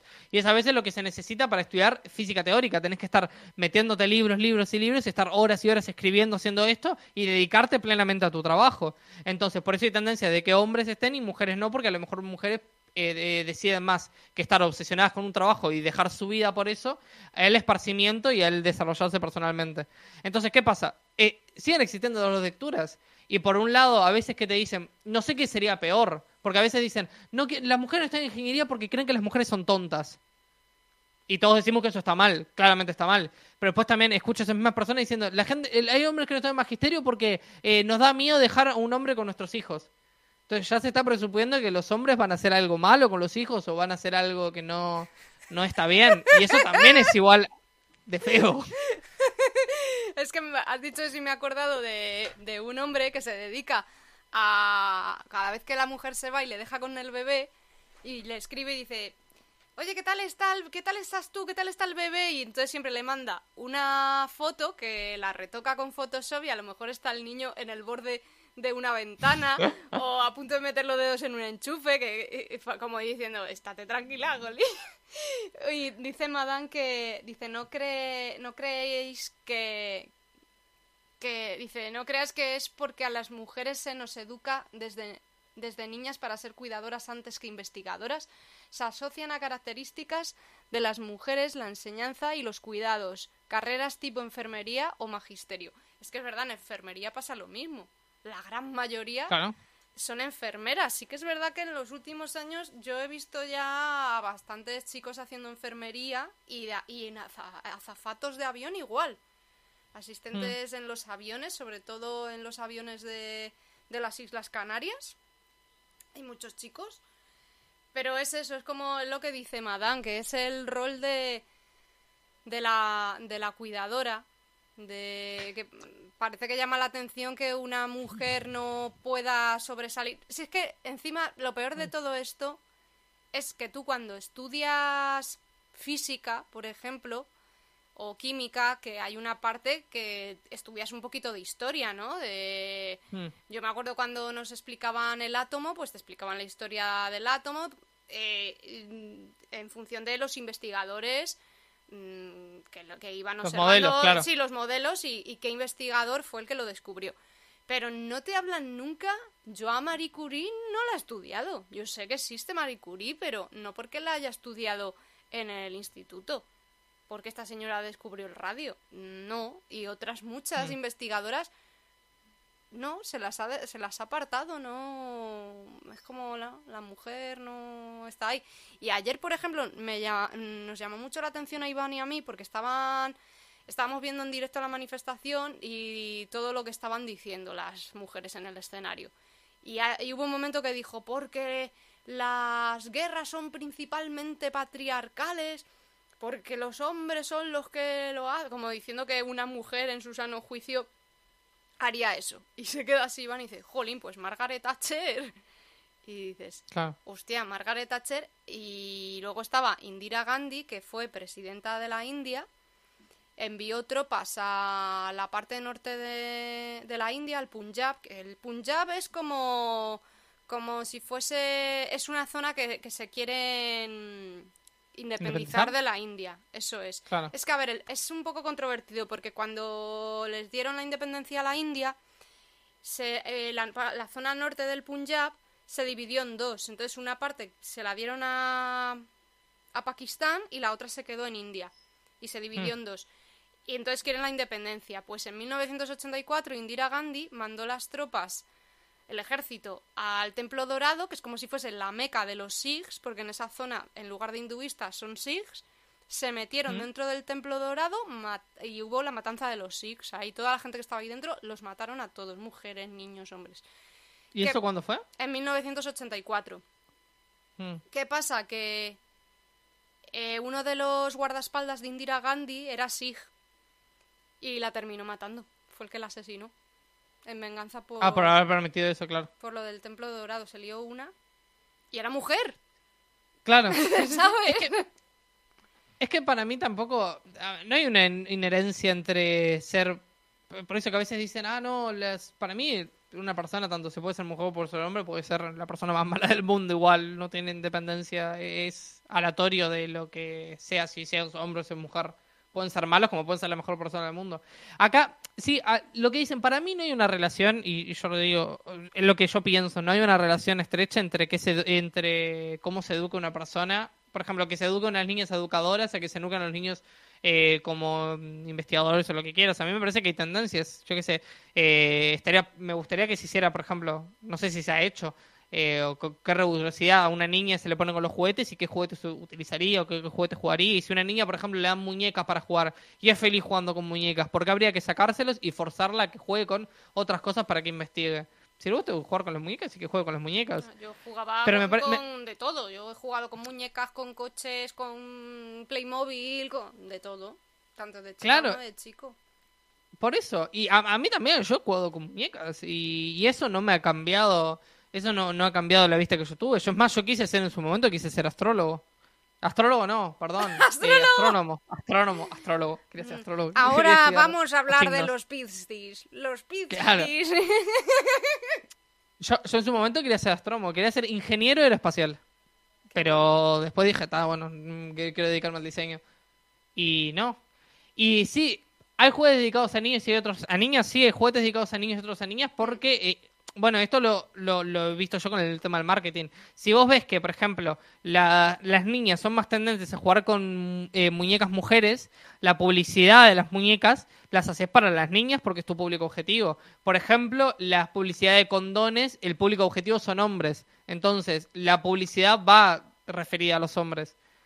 ¿Hay alguna niña que a lo mejor le gusta jugar con un autito de carreras? Y sí, es probable y, y tiene toda la libertad de jugar con él. Ahora, la publicidad no se va a hacer para la, eh, para la excepción, se hace para la regla. Ese más- es el problema. Y lo más gracioso de todo es que si por si se hace una excepción de vamos a, a lanzar un coche de carreras para niñas y ya lo ponen de color rosita o morado. Y claro, Oye, que hay más sí. colores, ¿sabes? que, que porque sea sí, sí, mujer no tiene por qué gustarme el rosa únicamente. Vamos a ver. Sí, am- es más, hasta te digo, para mí el tema de los colores no tiene sentido. El tema de los juguetes ya sí te puedo, te puedo empezar a justificar de que, bueno, hay, para mí hay algo más en la psiquis de que eh, los juegos más abstractos le gusten más a los niños y los juegos más de cuidados le gusten a las niñas. Pero el tema de los colores para mí es una, es una boludez que el sea azul y que sea rojo no tiene, para mí es completamente arbitrario la elección. Pero entiendo por qué las tendencias de los juegos. Y para mí, la otra vez escuchaba a eh, Neil de Grey Tyson, creo que se llama así, no sé cómo es el nombre bien, de, que es el, el que había hecho ahora el nuevo de Cosmos. Ah, no sé. Que había hecho la nueva, la nueva cosa de. eh, que estaba antes Carl Sagan y ahora está uno que es negro con bigote. Ah, no, no lo conozco. Carl Sagan sí, pero... Bueno, el, el nuevo que se llama Neil Tyson, creo que se llama así el nombre, que es un científico muy reconocido, justamente hablaba de eso, de que los, por ejemplo, los primeros científicos no habían tenido referentes en su, en su campo. Y por ejemplo, hablaban de que la- las mujeres no tienen referentes en su campo, es necesario referentes. Y bueno, si es necesario referentes, a lo mejor vos podés ser tu referente. ¿Por qué no vas y estudias la ciencia y haces lo que quieras hacer? Hay Claro. muchos referentes hombres, también creo que por la obsesión que los hombres tenemos a tendencias a cosas. Ten- Para mí los hombres tenemos tendencias obsesivas de naturaleza. Y ser el mejor pintor dedica dar tu vida, no tener, o sea, eh, dejar relaciones eh, sociales, relaciones Sí. sexuales, relaciones todo, tu vida por pintar. Bueno, lo que hace- es lo que hizo... Ay, un segundito. Está Madame en Discord. Es que yo, Bueno. no, yo no sé meterla. Tú, eh, claro, es que está en el de Kuroneko. No, no, nos vamos, nos vamos a tener que ir al, al Discord eh, de. eh, Y si de- se mete, si se mete en tu, si te mete, si se mete en tu Discord, Emi, ¿tú la sabes meter? A Madame. No, la opción que tengo también es eh, que yo agarre y pueda. A ver, para. Añadir amigo. A ver, Madame, te mandó una solicitud de amistad. Si me la aceptaste, puedo meter esta llamada. Pues, eh, mm, Madame, Para a, a través de mi, ¿vale? Te va a mandar una solicitud de amistad que yo, el Discord, eh, soy nula. Para... Sí, porque lo dejé de usar hace tiempo y, y yo es que no, no, no quiero tocar el ordenador de Iván, no vaya a ser que la líe.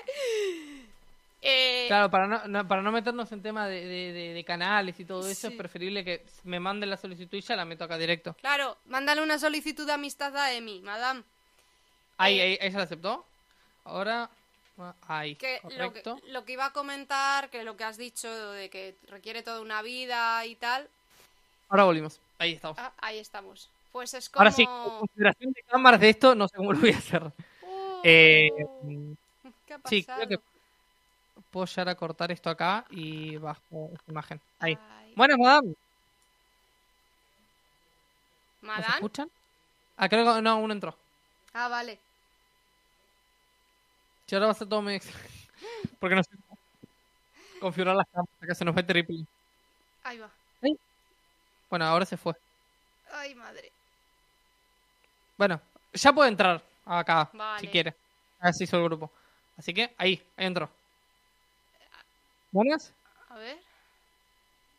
¿Ahora sí? Ahora. Ahora sí. Ahora se te oye. Perfecto. Fenomenal.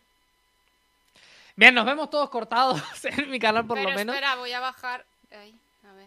Claro, bueno, nos van a ver en triado. A mí me van a ver, me agacho un poco y me ven. No, hombre. Ay, Inma también. espera. Bajo la silla. Yo te muevo. Espera. Ahora, ahora. ¿Ahora se ve bien? Ay, Yo os veo perfecto. Eh, mientras que se escuche, total, esto va, va a ser grabado para va a ser Spotify. Así que, también. Vale, mientras que pues, se escuche. pues cuéntanos, madame. bueno, No, era sobre el tema que estabais explicando. Eh, yo sí que creo que, que por, por educación y por sociedad a las mujeres desde, desde niñas se nos dan unos juguetes. Es verdad que hay familias que lo hacen mucho mejor y que no caen en esta publicidad y que te dan juguetes de todo tipo, pero en mi caso a, mí me dieron bebés de juguetes, de muñecos, para que yo empezara a ser cuidadora. Me dieron unas cocinitas para que empezara a cocinar y aprender a cocinar, unas fregonas de juguete para empezar a fregar es lamentable. Yo quería trenes, quería mm, paracaidistas y quería jugar con otras cosas. Pero como niña a mí se me asociaba con eso. Y, toda la publicidad de Navidad de los catálogos de juguetes es eso, se, se asocia a las mujeres con unos juguetes, con un tipo de educación y es muy difícil cambiar la sociedad e intentar avanzar y hacer que las mujeres dejemos de tener ese estigma y dejemos de tener ese lastre que se nos ha unido desde hace muchos años para intentar mm, equipararnos y equitarnos a lo que es el hombre. Por eso el feminismo en ese sentido busca la igualdad, ¿no? Hmm.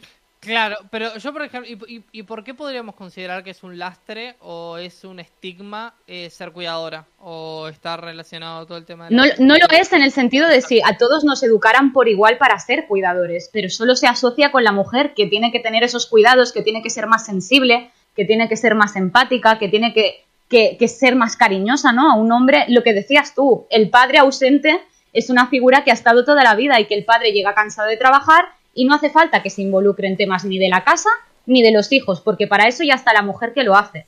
Entonces es, es totalmente injusto y si hasta que no nos saquemos esta lacra de encima, las mujeres no van a poder desenvolverse en otros campos, como son las ingenierías o las ciencias.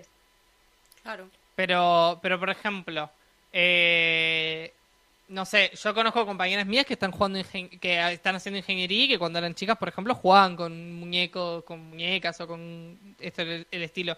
Entonces la educación es algo, es cierto que a lo mejor eh, puede generar un ambiente propicio para ciertas cosas, pero eso no, eso no te permite el día de mañana que te genere un sesgo tan, o sea, un sesgo no, como una confirmación tan grande que no puedas cambiar y elegir otra cosa, ¿no? No, nadie dice que no puedas cambiar y elegir otra cosa, pero es muy complicado si toda la vida te han centrado con, un- con unos temas que tú te fijes en otros, porque tú estás asociada a esos temas y dices, vale, a mí lo que me toca es esto. Ahora es verdad que cada vez mm, más en la actualidad muchas más mujeres dicen, pues yo quiero hacer una carrera de física cuántica, yo quiero hacer una ingeniería. y no hay ningún problema, pero desde niñas las letras se asocian a las mujeres y a los niños las ciencias y es muy injusto. Yo, por ejemplo, soy malísima con ciencias, pero si alguien a lo mejor me hubiera promovido desde niña que me gustaran los legos, que me gustara Mecano, que me gustaran los juegos de tipo de montar cosas, tipo eh, otro que había que era como para hacer casas, para hacer mm, para hacer obras tipo arquitectónicas, a lo mejor hubiese sido una gran arquitecta, a lo mejor me hubieran gustado más las ciencias como para poder meterme a una carrera de ciencias, pero jamás me sentí capacitada porque no me promovieron esa capacitación. Hmm. Pero, por ejemplo, eh, no sé, yo, por ejemplo, a lo mejor también podrías haber sido un gran marinero, pero nunca tuve, la, por ejemplo, la experiencia de estar en un barco o mi padre me haya llevado a pescar. Pero eso, pero por ejemplo, yo ahora disfruto mucho siendo diseñador. A lo mejor podría haber hecho muchas cosas, pero si soy feliz haciendo lo que soy, ¿por qué no puedo con, o sea, ya está, estoy armando mi vida feliz? A lo mejor si una persona descubre que eh, siendo educadora como mujer no se siente feliz y, y se pone a investigar, investiga las ciencias, igualmente tiene la posibilidad. Por eso es que a veces a veces no, entiendo porque la, o sea, la posibilidad ya está. A lo mejor la gente hace ingeniería, eh, hace ingeniería o hace enfermería porque le gusta. Aunque, aunque le podrían haber enseñado otras cosas, si ya les gusta, ¿por qué hay que hacer todo un cambio atrás? Hmm. Pero no es solamente todo el cambio de te guste o no te guste, es simplemente eh, el hecho de que nos han asociado o nos han enseñado algo y que hay que romper esos mitos, que hay que, hay que intentar romper esas barreras que lo que hacen es simplemente limitarnos, ¿no? A, hacer unas cosas para mujeres, algo para hombres, cuando podríamos ser todos. Lo que has dicho de marinero, ¿cuántas marineras conoces? Yo marineras conozco pocas es eso. ¿Cuántas mujeres a lo mejor sí podrían ser unas grandes marineras, pero no es algo que se les ha promovido porque es algo que se asocia a un mundo más masculino? Igual que profesiones como bombero, policía o, tipo algo así, tipo más de seguridad, tipo más de fuerza, que se asocian totalmente a los hombres. Pero lo que pasa es que yo, por ejemplo, yo creo que hay más marinera, marineros que marineras, porque creo que la vida de un marinero eh, representa un sacrificio que creo que en tendencias eh, el sexo femenino, por ejemplo, están menos dispuestos a, tomar. ¿En qué sentido me refiero? Creo que las mujeres, por ejemplo, están tienen más tendencia a eh, cuidados y todo eso, y aparte a eh, querer desarrollarse como personas, a el ocio, a eh, querer tiempo para estar con sus hijos y eso. Y el hombre es mucho más obsesivo en sus trabajos. Por eso lo vemos, por ejemplo, yo lo veo mucho en historia del arte. Hay muchos artistas que son grandes pintores y también hay grandes pintoras, pero en general los grandes maestros de la pintura son hombres y después ves las vidas de ellos y las vidas se eh, dedican solamente a la pintura. Dejaron de lado amigos, parejas, mm, pues vida y todo desarrollo por atrás. Como este, ¿cómo se llama? Tesla.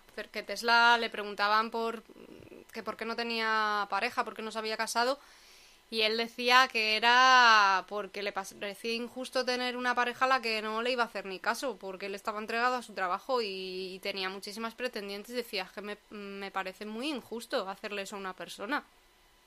Y. Claro. Claro. Por eso, entonces yo creo que en tendencias, eh, y creo que, bueno, para, para mí es algo eh, a nivel seteado biológico, es el hecho de que el hombre desde hace muchísimo tiempo está como más eh, obsesionado con las cosas de trabajo y aparte eh, biológicamente creo que tenemos tendencias obsesivas y las mujeres no.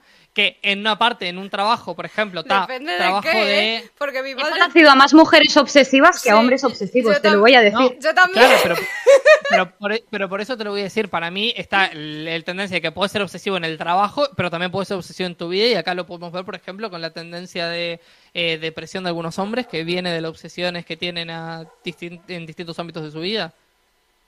A ese tipo lo, de obsesión. lo entiendo, pero por ejemplo, con el ejemplo que has dicho de artista, ¿de verdad no crees que a las mujeres se nos ha educado para ser más musas que artistas? Que no hay referentes, lo que decías, puedes ser tu propio referente, pero cuesta mucho ser tu propio referente si no tienes otros referentes de mujeres que lo han hecho antes que tú. Entonces, los primeros artistas no tenían referentes, eran ellos. Los primeros científicos no tenían referentes, eran ellos se convirtieron en sus propios referentes. Claro, evidentemente, pero ahora en la sociedad, cuando, cuando tú ves una mujer que quiere ser artista, ahora ya está mucho mejor, pero ¿cuántas, ¿cuántas pintoras o cuántas artistas nos enseñaron a nosotras en clase? El ejemplo que ha dicho antes Inma de, de Marie Curie, lo mismo con Frida Kahlo. Solo nos enseñaban a Frida Kahlo, solo existía ella como pintora, no hay más mujeres pintoras, cuando hay un montón. Lo que pasa es que tanto de mujeres como antes hablabais también en la historia de no hay mujeres que han hecho guerras. Joder, Margaret Thatcher, como ha comentado ella, Indira Gandhi, hay muchísimas mujeres que han sido unas políticas mm, pero han hecho unas políticas bárbaras y que han sido partícipes de esta guerra. Y las mujeres no somos seres de luz, ni seres eh, Mira, Merkel, mágicos que, mira, que hacemos el bien, ¿no? Sí, Merkel Mírala, exacto. Exacto. Entonces, ah, la importancia de esos referentes en los libros de historia se nos ha anulado a las mujeres, en los libros de arte se ha anulado a pintoras, arquitectas, se ha anulado a, a muchísimas mujeres que han estado ahí y eso hace que cueste muchísimo más romper ese techo que llamamos de cristal para intentar equipararnos a la figura del hombre y, apoderarnos de todos los ámbitos a los mismos espacios que tenéis vosotros. Lo que pasa que también creo que hay un, o sea, hay una tendencia, por eso te digo que la parte obsesiva se ve en los extremos. Si ves en los extremos de los mejores maestros en arte, arquitectura, pintura, música, hay, un- hay, eh, claramente una gran mayoría de hombres, pero si después ves en el gran contexto de artes, también hay muchas artistas mujeres. Lo que pasa que no es comparable, por ejemplo, yo conozco, eh, me han enseñado en historia del arte, ahora no te podría nombrar una porque no, no tengo todo el catálogo acá, pero me han nombrado artistas, por ejemplo, del lado del diseño que no son comparadas con eh, Toulouse. ¿Pero por qué? Porque Toulouse fue un diseñador que dedicó su vida al diseño y que es uno de los mayores exponentes. Eso no, no significa que no haya mujeres, significa que se habla del mayor exponente. Y el mayor Claro. exponente suele ser hombre por justamente esa obsesividad que creo que hay por atrás, que es, es negativa como positiva. Hombre, luego tiene- Bueno, dependiendo. Luego tenemos Porque a lo el, mejor el caso de mujeres escritoras que, se- que han tenido que publicar con seudónimo. Porque O ahora eh, Carmen Mola, que son tres escritores, señoros, tres que te dicen que tienen el nombre de una mujer para vender más, cuando toda la vida mujeres usaban seudónimos de hombres para poder llegar a, a publicar algo. Entonces, es que estamos en un, en un nivel que es, mm, es O duro. Yo, lo, lo que yo creo es que también, eh, ¿por qué eh, crearse a sí mismo, crearse un referente? Es algo bueno, porque la- si ves las vidas de referentes, por ejemplo, del arte, que te, digo, te, te traigo del arte porque es justamente lo que ahora yo estoy estudiando, pero si ves las vidas de referentes de arte, no son vidas eh, envidiables. A mí a lo No, no, mejor lo a mí sé.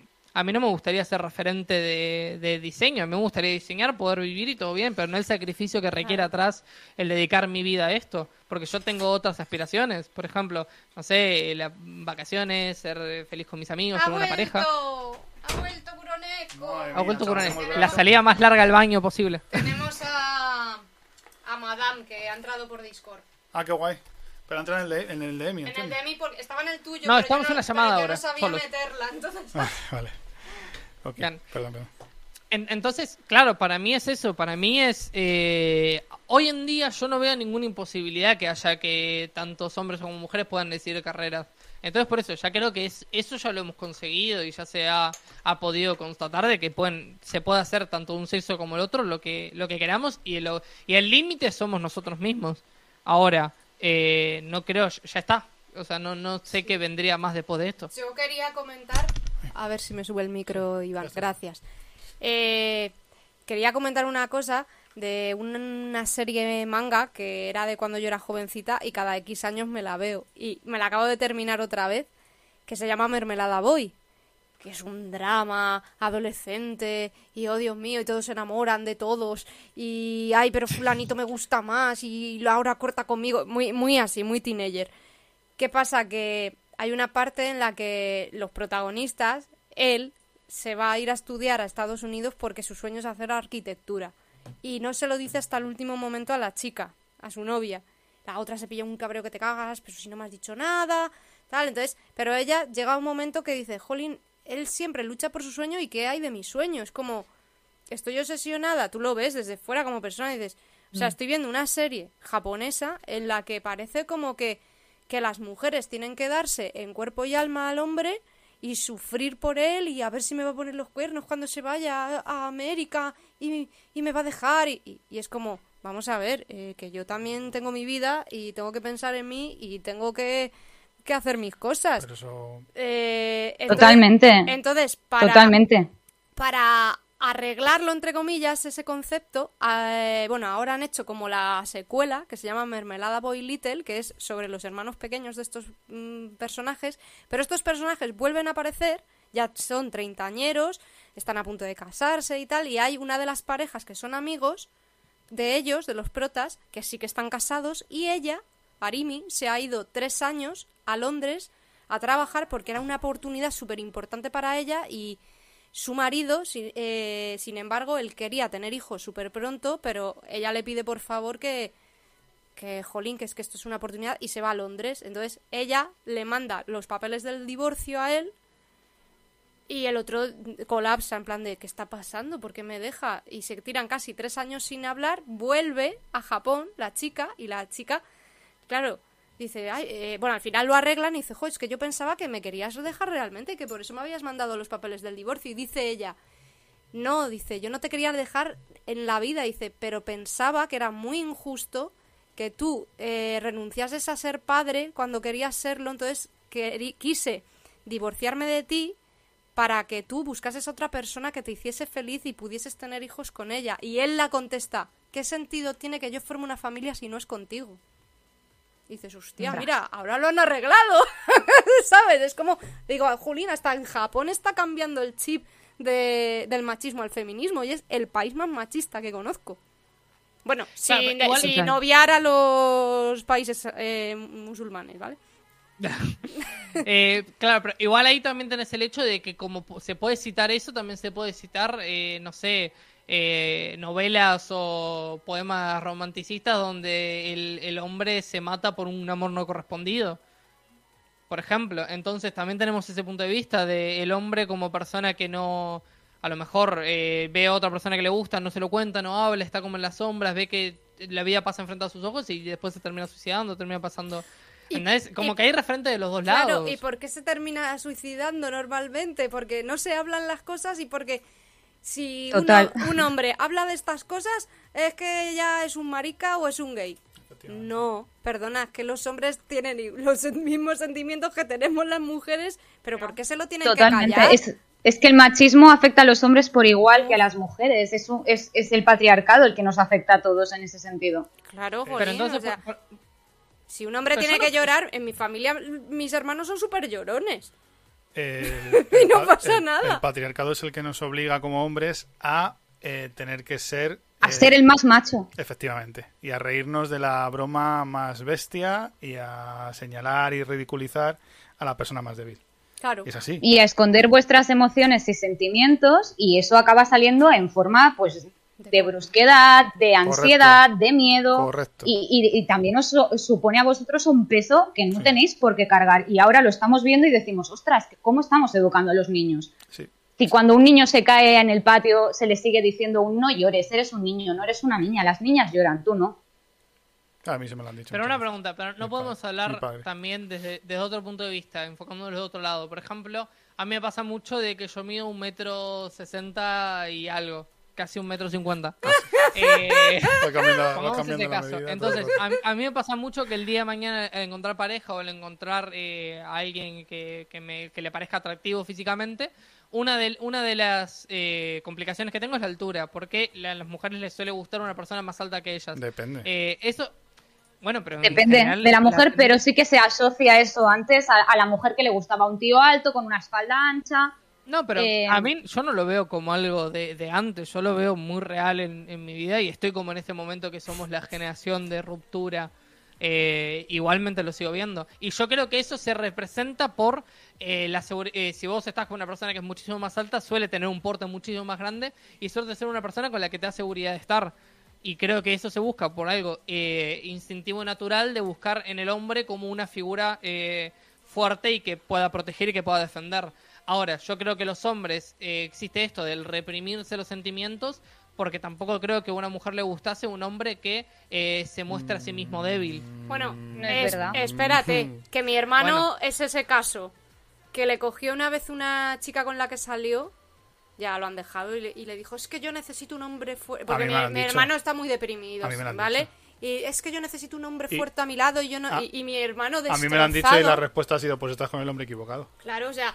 Porque yo, yo tendré mis malos días, yo tengo mucha fuerza, tengo mucho empuje, aguanto lo que me echen encima, pero soy una persona altamente Claro, sensible. yo veo a, mi pareja... Pero es que tenéis todo el derecho a romperos. Claro, y yo veo es que- romperse a mi pareja y lo primero que hago es coger, ponerme a su lado y decir, ¿qué, qué pasa? ¿En qué te puedo ayudar? Llora si tienes que A ver, llorar. es, es muy raro, es verdad que porque Inma- eh, o sea, cualquiera que esté a mi lado que de repente yo me rompa, porque me rompo como todo el mundo, Y es como, hostia, ¿qué ha pasado? Cuidado que ha pasado que hecho a llorar. O sea, hostia, qué jodido. Pero es verdad, yo lloro mucho y lloraré mucho en mi vida. Y hubo una época de mi vida muy jodida en la que me jodieron tanto, me machacaron tanto, lloré tanto que estuve tres años sin poder echar una puta lágrima. Hasta que la pareja con la que estaba casi estaba en peligro de muerte porque tuvo un embarazo ectópico. O sea que eh, es muy jodido no poder llorar, es muy frustrante. Yo conozco a mucha gente que trabaja conmigo que tiene lo que dice Madame, esa sensación o esa obligación de ser un tío, a mí me da todo igual. Pero no le da igual. el- es que el problema es cuando se dice, es que necesito un hombre fuerte a mi lado, es que nos mm, está como en el subconsciente que las mujeres buscamos a un padre en la pareja y al revés, el hombre busca una Joder, pues madre mi en la ma- pareja. Mi madre más fuerte no puede ser ya, ¿sabes? Entonces, Pero no, es que- ni yo soy tu madre ni tú eres mi padre. Es que de- Tal cual. no lo Pero, eh, somos. Lo que pasa es que buscamos no- ese, ca- ese tipo de cariño. Claro, pero a mí me parece perfecto y eso se ve mucho, por ejemplo, en las relaciones ya cuando son personas más grandes y mientras más viejo te vas haciendo, ya eso deja de importar y empiezan a, a- a pesar otro tipo de Claro, cosas porque, porque ya la- está buscando una pareja sentimental. Porque el amor y que te evoluciona. acompañe.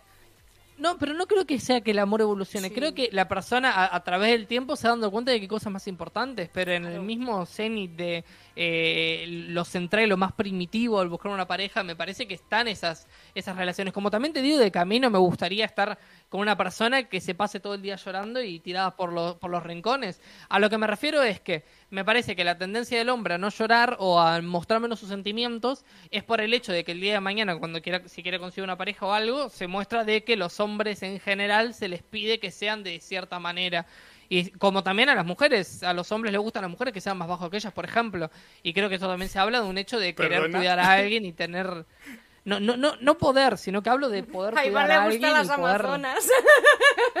Claro, O sea, hay, hay diferencias, hay cada- diferencias y hay es que en cada excepciones. relación tienes, en cada persona hay una relación. O sea, en cada relación hay Claro, una persona pero, diferente. pero podemos hablar de tendencias. Hay tendencias. A ver, yo es que, por, por ejemplo, yo no... Yo, a ver, obviamente el físico te atrae y tal, y es una parte que, que está ahí. Pero yo es que miro mucho más hacia adentro. Me da igual que seas alto, bajo, eh, gordo, flaco. A mí, Total. a mí lo que me importa es que la persona me trate bien Sí, y el me problema, a ver, respete. el problema es que el aspecto Pero- físico pero- está muy bien para un rato.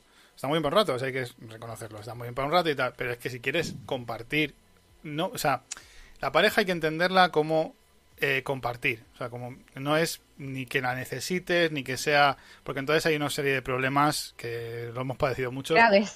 que son horribles. O sea, un- uno tiene que estar bien, eso es una cosa muy dicha, pero que estar consigo mismo, hacer sus cosas. Y luego, en una pareja, compartir, compartir espacios. Ahora mismo estamos compartiendo un espacio en que es mío, se supone, ¿no? Igual que comparto yo con ella, otros Entonces, pero cada uno tiene sus cosas, cada uno tiene sus historias. Y eso es, eso es fundamental. Entonces, cuando vamos más allá con este tipo de cosas, al final lo que tenemos es que tenemos que compartir una vida con una persona. Y si no, y si no funciona eso, por muy buena que sea la cama, vamos a poner, o por un físico estupendo que tenga, te va a dar exactamente igual. Te va a valer, eh, pues a lo mejor, como dice Emi, en los primeros años de tu vida, los que tienes más hormonas que, que, otra cosa. ¿no? Tienes más un sentimiento de impulsivo, que yo lo he tenido, ¿eh? Ojo, que ayer de hecho hablamos de nuestras batallitas, y yo lo he tenido, ¿sabes?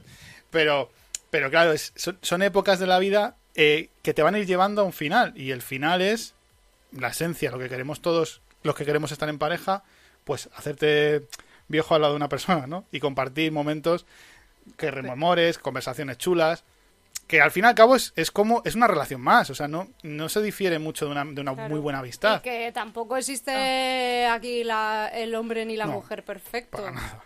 Que muchas No, veces mi madre eso- dice, es que el príncipe azul no existe. Pero es que eso es innegable, me parece lo que estamos hablando es innegable y, ocurre y es lo que tiene que pasar bien una pareja. Pero ahora yo te, te digo lo que pasa en consecuencia en la realidad, porque en la realidad se pueden sacar tendencias. Por ejemplo, yo me descargué Tinder, ¿no? Eh, y me he dado cuenta de que eh, cuando vos Tinder funciona que le das match a la persona y si coinciden el match eh, se, se empieza se abre una conversación Eh, Tinder de vez en cuando te muestra la gente que te ha dado match pero vos no le has dado ¿no? Yo no sabía, no sabía, honestamente, después de usarla casi un año y medio, que ese número podía ser más de tres personas. No sabía. Abrí el celular de una compañera mía y tenía 25 personas Sí, ahí. Entonces, ¿qué pasa? Después te- yo me voy fijando en, en lo que piden, porque a veces ponen sus características o a veces ponen requerimientos, cosas que me parece perfecto que lo hagan y que elijan al que quieran, total, está en su libertad. Pero uno de los requerimientos, por ejemplo, es medir más de 1,80 o más de 1,70. Es un requerimiento. Aunque la media en Uruguay es muchísimo más bajo que eso. Joder, pero- Piden que un requerimiento sea eso. Pero Entonces, para mí hay claras tendencias que no podemos negar y que, ex- y que existen. Sí. Ahora, ¿por qué existen? Por una realidad biológica atrás.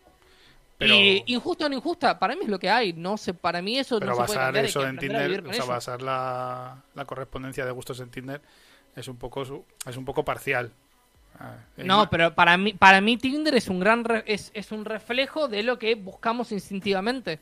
Por atrás Para nada. Yo, por ejemplo, entré en Tinder, duré ahí dos semanas.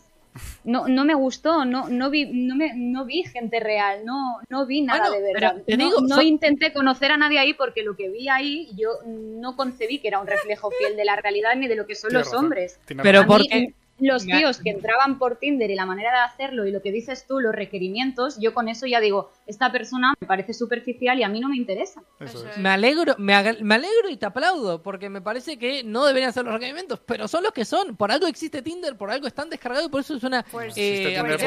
Entonces a lo mejor Tinder no es tu lugar. Busca otro lugar donde no haya estas personas que pidan estos requerimientos. Un club de Pero lectura, me- Yo salí de ahí pero- por eso. Pero si el problema no soy, O o sea, el problema no es que yo me sienta mal, yo lo entiendo. Ahora, yo estoy reflejando la realidad que existe en esa aplicación. Y además- Y existe porque existe una realidad en la sociedad de que buscan a las personas así. ¿Y por qué? Por una tendencia biológica atrás. Claro, pero lo que tú estás diciendo, mi mejor amiga le gustan los tíos altos, pero a mí me da igual si un tío es alto, es bajo, es más flaco, es más gordo. A mí el físico no es lo primero que me ha entrado en una persona. Me alegro, no es la gran mayoría. Eso no Claro, pero lo que tú estás haciendo es generalizar.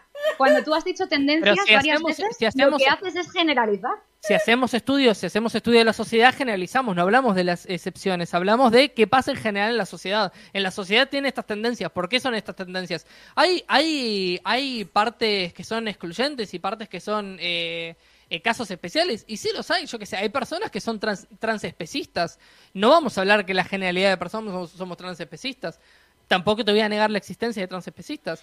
Por eso, si vamos a hablar de eh, un- eh, lo que pasa en la sociedad y lo que suele pasar con las personas, vamos a hablar del gran contexto y de la gran masa. No hablemos de las excepciones, porque yo también te puedo decir de que a mí me gustan las personas que cantan y por eso todos vamos a decir que nos gustan las personas que cantan. Y no ese es el caso. No, nosotros somos una excepción, que nosotros nos conocimos por Tinder y, Eso es. y estamos casados. Pero no somos, no los, no somos Sí. los únicos, ¿eh? No somos los Hay únicos. bastante más No, no, casos. no, no. La mayoría de parejas que conozco es igual, pero yo, yo ahí, de verdad, os lo digo, ¿eh? No, no encajé con nadie, o no encontré a la persona, Claro. pero mm, las tres, cuatro veces que lo probé fue como, Dios, qué Es horror que que pinto yo aquí. Hay un paradigma Pero- en eso y es que a los chicos, o a mí en concreto, me ha costado dinero porque he tenido que pagar super likes y packs de estos gol de, de tal para poder ver quién me daba like y porque claro, es imposible. Y las chicas es que reciben tropecientos... Claro, yo lo, yo lo pensaba del otro lado Sí. y decía, madre mía, para filtrar esto, si fuera chica. O sea, eh, No se puede. Claro, entonces... Te dan al like todos para decir, pues a ver si está acá, ¿eh? Eh, Es que llega un Entonces claro, es que llega un momento que te pones a darle a like, ¿sabes? Te pones a ver una serie, porque ya Sí. estás hasta los huevos de que nadie te responda, ¿sabes? Como me pasaba a mí, que eso era horrible, porque nadie... me metí en Mythic, me metí en Tinder, me metí en todas las estas por, por salir, porque estaba hecho una mierda, quería despejarme, darme una vuelta y distraerme, ¿no? Ir al cine, si tampoco... Yo mi pretensión, de verdad, os juro que solo era ir a ver una película en compañía o dar un paseo, una conversación. ¿Y cómo terminó la cosa? Hostia, cómo terminó la cosa. Y el caso es que, claro, eh, conocí a una chica, estuve saliendo de una chica de Mythic, que Mythic funciona, tengo que decir, muy bien, al margen de que esta chica tuviera una patología, que fue la que me dijo lo de necesito un hombre fuerte. Digo, no, tú no necesitas un buen psiquiatra porque tienes un problema genético Literal. de, de- de depresión y, claro, es, lo que dice Emi un poco, que yo una vez lo dijo una amiga mía y dije, joder, nadie quiere estar al lado de un deprimido. Dije, joder, es un poco fuerte, tía. Pero es verdad que si lo descontextualizas dices, a ver, la gente tiene que estar bien para poder hacer, tener una relación. Entonces, yo me di cuenta y dije, Sí, bueno, totalmente, pero cuando tú estás con una persona aceptas lo bueno y lo malo. Y esa Correcto. persona va a pasar por malos momentos igual que los vas a pasar tú. correcto, correcto. Eso es así. Cuando tú compras a alguien, lo compras. hay que estar. Efectivamente, efectivamente. En las buenas y en las malas. Y, y esto, pues por A por B no funcionó, pero es verdad que Mythic funciona, si lo hace, claro, si no mientes, que hay que rellenarlo todo muy bien, funciona muy bien. Y, y ahí más fue sin pretensión ninguna. Ya de repente, pues en enero ya la conocí y empezamos a salir. Y así fue. Pero para los chicos es difícil, pero para las chicas lo es más, porque llegan muchas peticiones y lo que te digo, que acabas tan hasta las narices, porque además te ilusionas. Yo, Yo veía, yo "Ay, borré muy rápido el ya. Tinder. y hay, hay una veterinaria, qué guay, no sé qué, tal. Te empiezas a hacer unas ilusiones en tu cabeza y no te responde. Y dices, joder, no sé qué. Claro, entonces llega un momento que empiezas a hacer like. Yo like, cuando like, vi like. a un chico. Con el pelo largo, que es mi fetiche, lo siento mucho, pero es mi fetiche. Toma por culo. Y encima tenía gatos y perros, y yo, digo, con el pelo largo y que Con le lo que me gustan los costó animales. digo, hacerme blanco- esas fotos. blanco Tú no sabes botella. lo que me costó a mí hacerme fotos de mí mismo. O sea, Y luego ya le conocí, que fue muy gracioso porque nos fuimos, el pri- eh, nos quedamos en la plaza de Callao, en Madrid. Y digo, ay, ¿te apetece que vayamos a un hindú a comer? Venga, vale. Y luego nos fuimos, me llevó a una librería, no sé qué. Y le digo, oye, eh, claro, pues no coger y decirle, oye, que me voy a una fiesta que montan los de mi escuela de música, hasta luego. Pues no, obviamente, oye, ¿te quieres venir a una fiesta de música, tal, que hago ahí con mis amigos? Ah, venga, pues vale. Pues bueno, la, la cosa fue un poco sui generis, porque en ese momento yo tenía a mi gato en casa de mi ex, porque a mi madre le había dado alergia y lo tuve que sacar de ahí me dijo mi ex, tráemelo a casa que yo te lo Y cuido. fuimos a casa de tu Y ex. yo tenía las llaves de la casa de mi ex. A Digo, te voy a enseñar a mi gato. Subimos, le enseñé el gato, todo muy raro, porque dices, ¿visto? Bueno, Ya, total, después de lo que me había pasado en mi con vida. toda la confianza del mundo. Y luego, ¿qué pasó? Que, que eran las 4 de la mañana o por ahí, o las 2. Sí. Y claro, Iván no tenía coche, vivía en Aranjuez y dice, no, pero yo me voy en transporte público, no, te preocupes. Digo, tú estás flipando, digo, te llevo un coche. Y le llevé hasta Aranjuez, que luego me dice, madre mía, podía haber sido un psicópata ahí. No yo. y, y se lo, y nada, y me lo llevé para allá y me dice, ¿quieres entrar en casa? Digo, bueno, vale, porque me, no, me dijo que si me quería quedar a dormir. A las 4 de la mañana. Porque era súper tarde y le daba cosa que me fuese. 4 de la mañana. Y me meto y yo que veo que vienen dos perros a mí. Y, yo, ay, y luego me sube y veo un piano ahí. y Yo, ay, porque yo tocaba el piano en la escuela de música. Y ay. Dios mío. Y nada, y, no, y me quedé a dormir ahí con él y ya empezó todo. Empezó todo. Sonó la música de George Michael. No, pero es verdad, es, es muy complicado. Y tenemos muy poco tiempo para relacionarnos en el mundo actual y por eso existen aplicaciones como Tinder.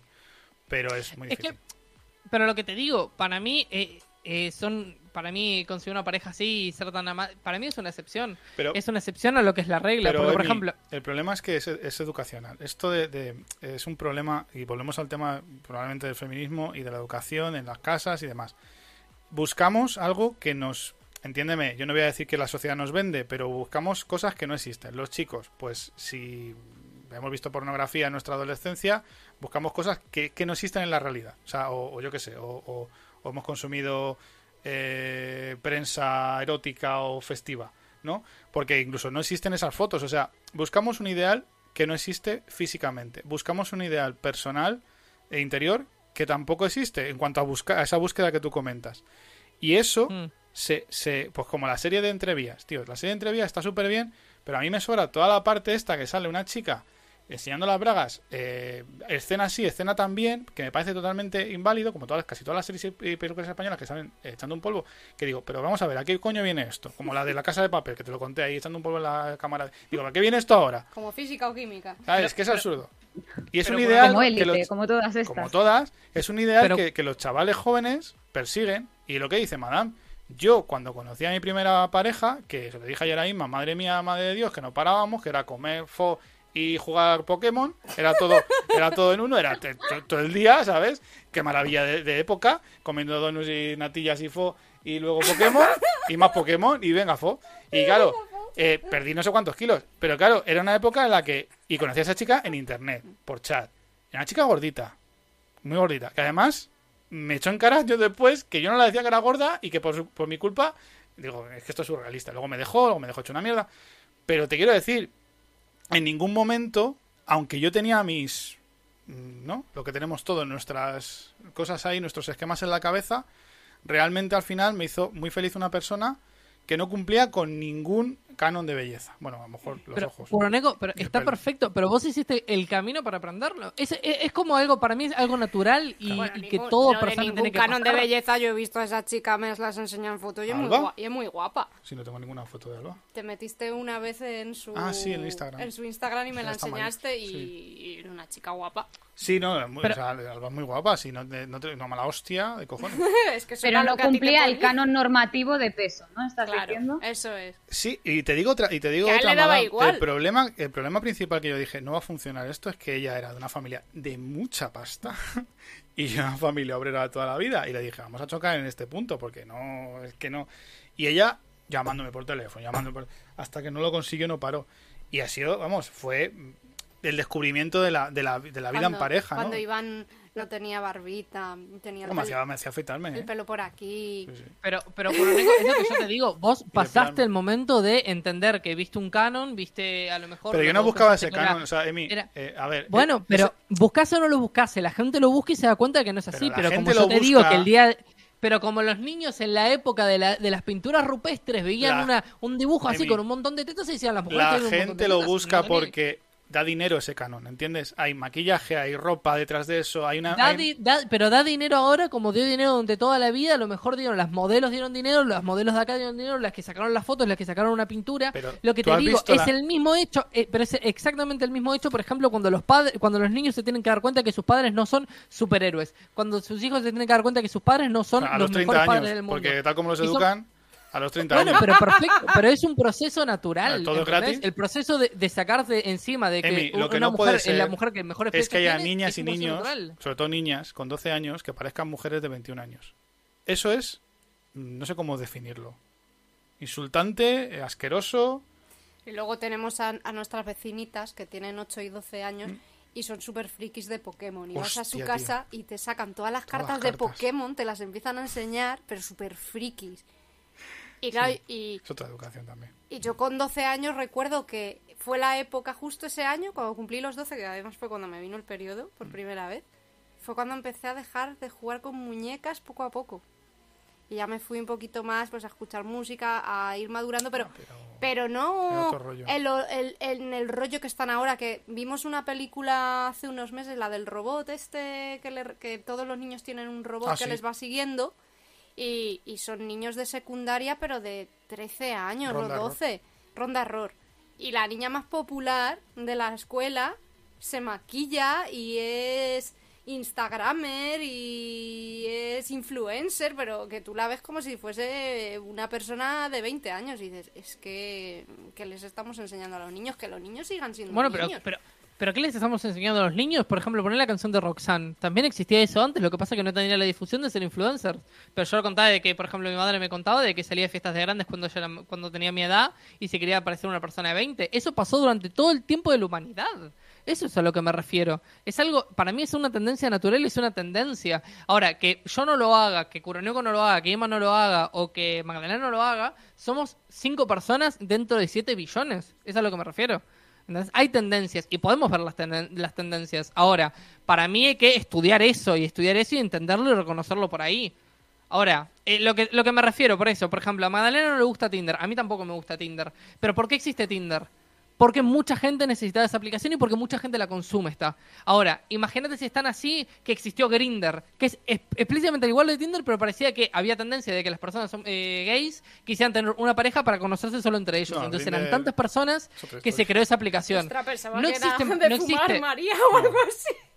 No, no. entonces, no existe tanta fuerza de las personas que no nos gusta Tinder para que exista una aplicación eh, distinta a Tinder que a lo mejor busque otro tipo, que tenga otro tipo de, de filtros, otro tipo de inteligencia artificial. Pero ¿por qué no Pero si existe? hay millones de aplicaciones como Tinder. Hay no- Mythic, hay un montón de sitios que por- acudir como Tinder a buscar pareja. El Perfecto, problema es que a lo ¿por qué mejor, no- por, por qué mi no parte, al menos que yo no quiero hacerlo de esta forma. Bueno, podés no elegir hacerlo por esta forma, pero ¿por qué Tinder es la mejor? Porque es la que más eficientemente ha saciado las eh, lo que toda la sociedad quería, lo que la mayoría de la sociedad quería. Bueno, ahí no estoy muy de acuerdo, porque eh, Tinder se ha popularizado como se han popularizado otros mil- miles de aplicaciones, porque las han usado ciertas si personas. Tinder funciona mal, no sería popular. Bueno, sí es fácil. perdona, ahí sí que estoy completamente en desacuerdo contigo, porque soy informático y te puedo decir que hay cosas que funcionan pero, pero. Como el culo Como y se mía. venden como churros. Efectivamente. Mira, si, si Tinder no cumpliese, no cumpliese el objetivo que moda, la gente Emi. está buscando, la gente no lo tendría. Es así de fácil. Tinder está es de como, moda. es Facebook, Facebook eh, dejó de dar un Facebook. servicio que la gente utilizaba y empezó a usar Instagram. Es así de Mira, fácil. Se la pidió una empresa multinacional, o sea, una, una, una Tú- red social, tú se vas fue a un montón la- de gente ahí. Tú vas a la Apple Store y dices, mi, teléfono, mi iPhone, la batería no le dura una mierda. Y coges a hacer... Bueno, para, para. No, no, no, un no. ya. Estamos, para, ya estamos y 15. Y me tengo que ir en Bueno, 45 minutos. Rápido. Te vas a hacer un diagnóstico. Aplicaciones que Sí. mm, mm, eliminan la batería. La primera, Facebook. Y le dices a la gente, ponte un acceso directo, yo te enseño, te pones un acceso directo en el navegador, lo pones en, la- en el, en el teléfono, sale como una aplicación y así vas a ahorrar mogollón de batería. Comprobado, funciona. Y desde aquí a todo el mundo que tiene iPhone se lo digo. Eh, con Tinder pasa lo mismo. Con Grinder, eh, Emi, Grinder petaba. Grinder es una aplicación de, de- principalmente de hom- la suelen usar los hombres para relaciones homosexuales. Eh, no, simplemente, es, es solo de hombres. bueno, simplemente para relaciones, para relaciones, ¿vale? Porque además es que funciona de otra forma. Pero bueno, esa aplicación falla como la, como una escopeta de feria y se usa mogollón. Pero es que es más, es que eh, yo he visto parejas, hombre y mujer, que cuando le hemos hecho el diagnóstico tenía instalado el chico la puta aplicación de Grindr, es decir, llevaba una doble vida. ¿Vale? Y algún cabrón de algún compañero mío se lo ha dicho delante de la novia y no veas tú las que se han liado ahí. Pero bueno, al margen de eso y de esta anécdota, que es, que es real como la vida misma, ¿hay aplicaciones? No. Las aplicaciones que, que usa más la gente son las que más fallan y son una mierda. Lo que pasa es que se han puesto de moda. Serán una mierda Y quien no técnicamente, tenga un pero se perfil en hacían Tinder, las ganas de la persona. quien no tenga perfil en Tinder, que sea soltero es un perdedor. Y punto pelota, es así. Y ya está. Y tienes que tener Bueno. perfil en Tinder. Curoneco, pero lo que te digo es que aunque sean ineficientes técnicamente, si cumplen los que la, lo que la asumamos- un viaducto, un viaducto era más ineficiente que una cañería, pero como se hizo el viaducto y se aseaba la gente, sigue hasta el día de hoy un viaducto. Asumamos que la gente, el vulgo, lo, lo general, son corderitos. Son corderitos, como decía nuestro amigo. Pero me da igual que sean corderitos o que no sean corderitos, son la mayoría de la población y es de donde Pero se eso debe no estudiar. importa, eso no importa en absoluto, no tiene ninguna relevancia. La relevancia es que Tinder se lleva el dinero a los bolsillos y Facebook también, ¿entiendes? Pero Porque no se son un hacía método, las ganas de las personas. pero no son un Pero método de qué medir. ganas de, de follar. Se o hacían las de- necesidades. o de Si ver- la necesidad de las, La si la necesidad de las o- o personas ver es encontrar a la fotos, gente. De ver cuerpos. De, de ver fotos de ver así. cuerpos, porque otra cosa... Eh, Es que de esto estuvimos hablando Si ayer es, Iván y yo. si, es la, si es la necesidad de la gente, esa será la necesidad de la gente. Sí, Yo no lo voy a jugar. Ayer decía Masturbarán, Iván. yo qué sé. Decía Iván, yo lo que no entendía de Tinder es. Pues No, hablando no. del tema de lo de Verídico, la mujer. ¿eh? Dice, Verídico. ¿por qué? Eh, hay mujeres me- en el en- hay mujeres en el Tinder que aparecen así medio pues sugerentes Sí, sí, verídico. enseñando un poquito tal y enseñando pues para atraer. Y luego cuando lees eh, lo, lo que has dicho tú Emi la descripción de lo que pide no quiero babosos no quiero no sé qué no quiero no sé dice coño entonces por qué me pones esa foto y yo decía madre mía dice tengo razón o no digo a ver yo si no quiero traer a babosos no me pongo a enseñar nada no te hablo de fotos, Yo, no te hablo de fotos saliendo de fiesta, te hablo de fotos en el baño, en fin, o sea, no tengo que explicarlo. Pero, o sea, sí, esa- pasa así, pasa lo que dice Emi, y no sé si lo hemos hablado antes, que es un poco para llamar la atención y, ten- y recibir ese aprecio que a lo mejor no te dan en tu vida real. Y a lo mejor va de eso. Que no quiero liarte más, Emi, si tienes que irte. eh, Eh, no, sí, cortamos el programa, nos quedamos un ratito más. si quieren, gracias a para, para Madame agradecer a Magdalena después. públicamente. Gracias por venir. Y nos quedamos un, se- un segundo, chicos. Muchas Magdalena, gracias. es Magdalena, a lo mejor estoy pronunciando mal el nombre. es madame Madame. Madame, ay, Madame Magdalena. Sí, soy idiota, perdón. Vale. Tranquilo. Bueno, muchas gracias a todos por venir. Saludos. Voy a cerrar. hasta luego